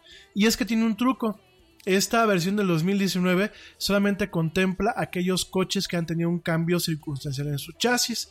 Si nos vamos, por ejemplo, a la versión 2016, 2017 y 2018, en donde están los cambios de algunos coches de Volvo, ahí aparecen siempre en el primer lugar, ¿no? Entonces, solamente para comentártelo, es una nota que, bueno, ha sido sacada de contexto en algunas notas oficiales. De hecho, ponen a Tesla como uno de los primeros lugares cuando eh, ha habido un cambio en el chasis, ya que en otros años eh, resultó que Tesla no tenía tan, tanta seguridad, no estaba en los primeros lugares por el manejo de todo lo que son las bolsas de aire, las barras antivolteo, todo lo que son este las barras especiales para evitar daños a los conductores, etcétera, ¿no? Entonces, bueno, pues eso por un lado, eh, solamente quería comentártelo. Por otro, déjame te comento una nota que no de la, de la semana pasada que no comenté, es que dos mexicanos del TEC de Monterrey resuelven un antiguo problema de la óptica su solución es exacta y demuestra que hay talento científico en nuestro país. En este caso, una felicitación muy grande a los mexicanos Rafael González y Alejandro Chaparro que descubrieron la solución al problema físico de la óptica que seguía siendo un misterio. Es más, ni siquiera Newton la había podido resolver en su momento, ¿no? Se trata de la solución a la aberración esférica en lentes ópticos que puede reducirse a hacer que la visión de objetos a través de estos lentes esféricos no pierda nitidez, ¿no? Con esta solución, la industria de la óptica en general, lo que son telescopios, cámaras, etcétera, pueden reducir por mucho sus costos. Al respecto, Rafael González es egresado del Tecnológico de Monterrey en Ingeniería Física Industrial. Hoy actualmente está haciendo un doctorado en nanotecnología en la misma institución y el autor de la solución hizo alianza con uno de sus amigos, Alejandro Chaparro, para resolver el reto, ¿no? De acuerdo a González, luego de meses y meses de intentar resolver la ecuación que se planteaba en el problema, se puso a programar y cuando llegó a la solución se dio cuenta que lo tenía. Me puse a brincar de la emoción indica, ¿no? Eh, por su lado, Alejandro es egresado de la UNAM y fue quien invitó a Rafael a solucionar el problema. Él llevaba tres años eh, buscando la solución al mismo. Ambos se habían conocido en la maestría en el Centro de Investigaciones de Óptica, ¿no? Él decía que sabía que era un problema mítico, ahí conocí a Alejandro, me insistía y me invitaba a que resolviéramos el problema. Yo le decía que era un pantano y que no iba a poder, afirmó Rafael González. Sin embargo, bueno, pues eh, entre ambos lograron generar una fórmula general para diseñar una lente eh, singlete biasférica, ¿no? El primero que pensó en este problema fue el matemático griego Diocles hace más de, 200, de 2000 años. Los avances fueron nimios y durante los siguientes siglos, mentes brillantes como la de Newton o Leibniz no pudieron resolver el problema, ¿no? Eh, cabe decir que Newton había resuelto en los telescopios la llamada aberración cromática, lo cual ocurre cuando hay un tipo de distorsión óptica provocada por la imposibilidad de una lente para enfocar todos los colores en un, en un único punto de convergencia, ¿no? Ah, en 1949 los científicos plantearon el reto de manera formal y se llamó a partir de ese momento el problema de Wasserman Golf. Eh, todo esto, bueno, pues eh, realmente el trabajo de estos dos mexicanos lograron realmente calcular la eficiencia de 500 rayos de luz y el premio de satisfacción fue 99.99999999%.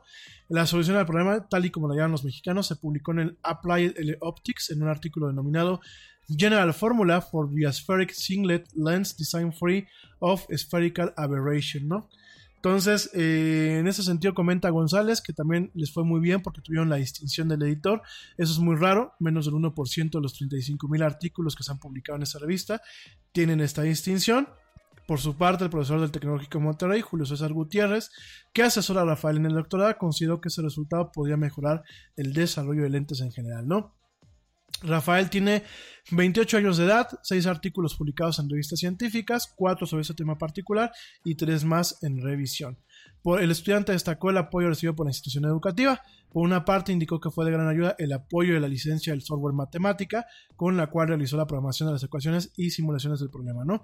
Sin embargo, el mayor apoyo que tuve el TEC, comenta Rafael, fue sin duda la confianza en mi asesor, que te impulsa a proponer algo y partírtela aunque te quedes trabado, comentó el estudiante y agregó, ya llevaba muchos meses obsesionado, dice Rafael riendo, pero ya puedo decir, problema resuelto. Ojalá que las demás universidades que, pues están en el espectro tanto privado como público tengan este tipo de apoyos a lo que es la, la educación y la investigación, ¿no?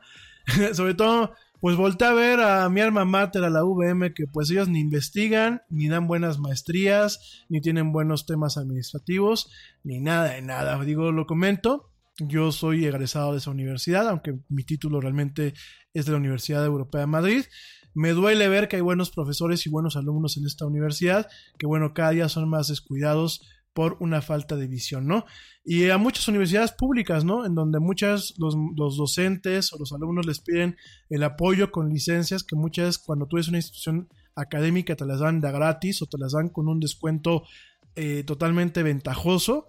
Y muchas veces por un tema de huevonería o por un tema de no me quiero poner a, discutir con el, con el rector o con los administradores o, simplemente no me importa, no les dan las herramientas adecuadas para lograr hacer este tipo de cosas, ¿no? Entonces, una felicitación a estos mexicanos, a Rafael González y Alejandro Chaparro por esta, esta solución y ojalá pues las demás universidades eh, cobren conciencia para poder pues realmente atender ese tipo de situaciones en donde ponen en la vanguardia México. Yo, yo sé que aquí en México pues no nos gusta ni la ciencia ni la tecnología y nunca me voy a cansar de repetir los, eh, los resultados de este estudio, de esta encuesta en donde más del 52% de la población mexicana, de acuerdo a ese estudio, no les cae bien la gente de ciencia, no les gusta la ciencia ni la tecnología, ¿no? Entonces, bueno, lo comento, ¿por qué no para no para denigrar a mi país en un programa donde me escuchen a nivel mundial, sino para que la gente que pues tiene que tomar las decisiones tome las decisiones adecuadas y quitemos, quitemos este sesgo que nos tiene totalmente atrasados y que pues de un país maquilador y changarrerito no salimos si no se toman medidas en el cambio de paradigmas del pensamiento y en invertir y en apostarle al desarrollo tecnológico y científico. En fin, oigan, ya para despedirme, déjame te platico. Sí, hay que hacer que rinda el, el lunes. Déjame te platico dos cosas. Microsoft va a eliminar millones de cuentas. En este sentido, eh, ha anunciado la compañía que eh, está claro que aquellas cuentas con más de dos años sin uso sean eliminadas. Es decir, si tú tienes una cuenta en Hotmail, en Live, en etc. y tienen más de dos años que no la has utilizado, se van a eliminar. Entonces, solamente para que lo contemples, está en su blog. Y eh, si tienes una cuenta de Microsoft que no hayas usado en los últimos dos años, esta será eliminada el próximo 30 de agosto del 2019. ¿Qué es lo que puedes hacer? Sencillamente conéctate y ya con eso pues mantienes, eh, bueno, te va a aparecer una pantalla para verificar que la cuenta sigue siendo utilizada y Microsoft no te la va a borrar. Obviamente hay excepciones, las cuentas de pago profesionales o que tengan algún tipo de suscripción no serán eliminadas, solamente las cuentas gratuitas, principalmente de servicios como eh, Hotmail. Y rápidamente te comento que viene a Netflix un anime eh, protagonizado por Aislinn Derbez y Angélica Vale. Híjole, Bueno, fíjense que Angélica Vale yo creo que es una actriz eh, de doblaje muy, muy talentosa, además que es buena comediante. De Aislinn Derbez no sé, no sé, no puedo decir mucho. Sin embargo, bueno, pues este, este, esta, este anime se llama Seis Manos. Eh, eh, van a estar como talento de voz Aislinn Derbez, Angélica Vale y Dani Trejo. Dani Trejo, para quien no lo ubica, te recuerdo que es Machete. Eh, Seis Manos está ubicado en México en la década de los 70 y se centra en tres guerreros de artes marciales huérfanos que unen fuerzas con un agente de la DEA y un federal para luchar en nombre de la justicia luego de que sus mentores asesinaron en las calles de su pequeño pueblo fronterizo, ¿no? En este caso, Aislinn Derbez, la hija de Eugenio Derbez, le va a dar voz a Isabela, una estudiosa e implacable guerrera de Kung Fu que cree en el orden, ve la justicia en el corazón del universo y se ve a sí misma como un deber de ser una encarnación viva de esta justicia, ¿no? Por otra parte, Angélica Vale le va a dar la voz a García, una policía que fue asignada a la adormecida ciudad de San Simón por unos superiores que por ser mujer nunca quisieron ver sus impresionantes capacidades. Será policía federal, yo creo. Y por otra parte, Machete, Dani Trejo, va a ser la voz de El Balde, un sujeto vicioso e implacable que siente un sádico placer mientras escala hasta la cima del sádico imperio de las drogas. El reparto de voz lo complementan Mike Coulter, Johnny Cruz y Big Chow. Seis Manos es un proyecto de, de Powerhouse Animation, el estudio responsable de la adaptación de Castlevania, que te dije que excelente esta animación, y Beast Media, empresa de distribución de anime y manga que se encarga de coordinar las licencias de trabajos japoneses para las compañías fílmicas a nivel mundial. Seis Manos llegará a Netflix en otoño de este año, en donde, bueno, vemos talento mexicano. En fin, mi gente, ya me voy. Gracias por escucharme hasta este punto del programa. Si me estás escuchando en vivo, mil, mil gracias. Espero que tengas una excelente noche de lunes. Si me estás escuchando en diferido, espero que tengas un excelente día, una excelente tarde o una excelente noche, dependiendo desde dónde y cómo me hayas escuchado. Gracias, gracias. Yo soy Rami Loaiza, esto fue la del Yeti, yo te espero mañana eh, a las 7, 7 pm. Ya, no quiero decir en punto, porque por angas o por mangas luego estamos arrancando tarde. Pero yo te espero alrededor de las 7 pm, hora central de la Ciudad de México, en una emisión más de esto que es La Era del Yeti. Este programa que es el programa más de pelos de la radio y donde hablamos de mucha actualidad, mucha tecnología y muchas cosas más. Gracias, pórtate mal, cuídate bien. Pasa un lunes excelente. Si estás de vacaciones, disfrútalas. Si no, igual disfruta tu trabajo. Nos escuchamos mañana. Pórtate mal y cuídate bien y vámonos. ¿Por qué? Porque ya nos vieron. Nos escuchamos mañana. Gracias.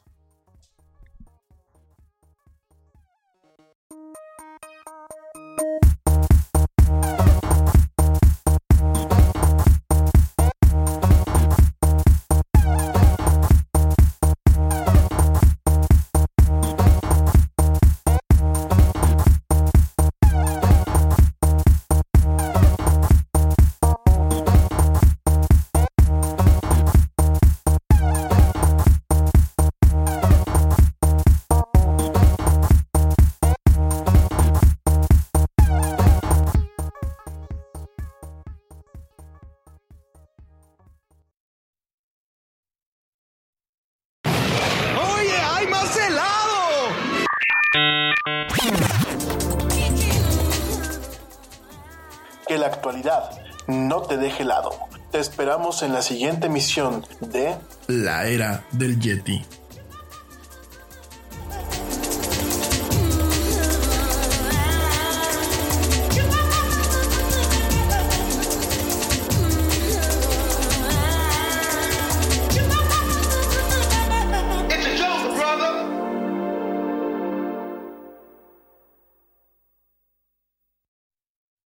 Te preocupas por la salud de tu familia y hoy un sistema inmunológico fuerte y una mejor nutrición son más importantes que nunca. Es por eso que los huevos Egglands Best te brindan más a ti y a tu familia. En comparación con los huevos ordinarios, Egglands Best te ofrece 6 veces más vitamina D y 10 veces más vitamina E, además de muchos otros nutrientes importantes, junto con ese delicioso sabor fresco de granja que a ti y tu familia les encanta. No son tiempos ordinarios, entonces, ¿por qué darle a tu familia huevos ordinarios? Solo Egglands Best. Mejor sabor, mejor nutrición, mejores huevos. Te preocupas por la salud de tu familia y hoy un sistema inmunológico fuerte y una mejor nutrición son más importantes que nunca. Es por eso que los huevos Egglands Best te brindan más a ti y a tu familia. En comparación con los huevos ordinarios, Egglands Best te ofrece 6 veces más vitamina D y 10 veces más vitamina E, además de muchos otros nutrientes importantes, junto con ese delicioso sabor fresco de granja que a ti y tu familia les encanta. No son tiempos ordinarios, entonces, ¿por qué darle a tu familia huevos ordinarios? Solo Egglands Best. Mejor sabor, mejor nutrición, mejores huevos.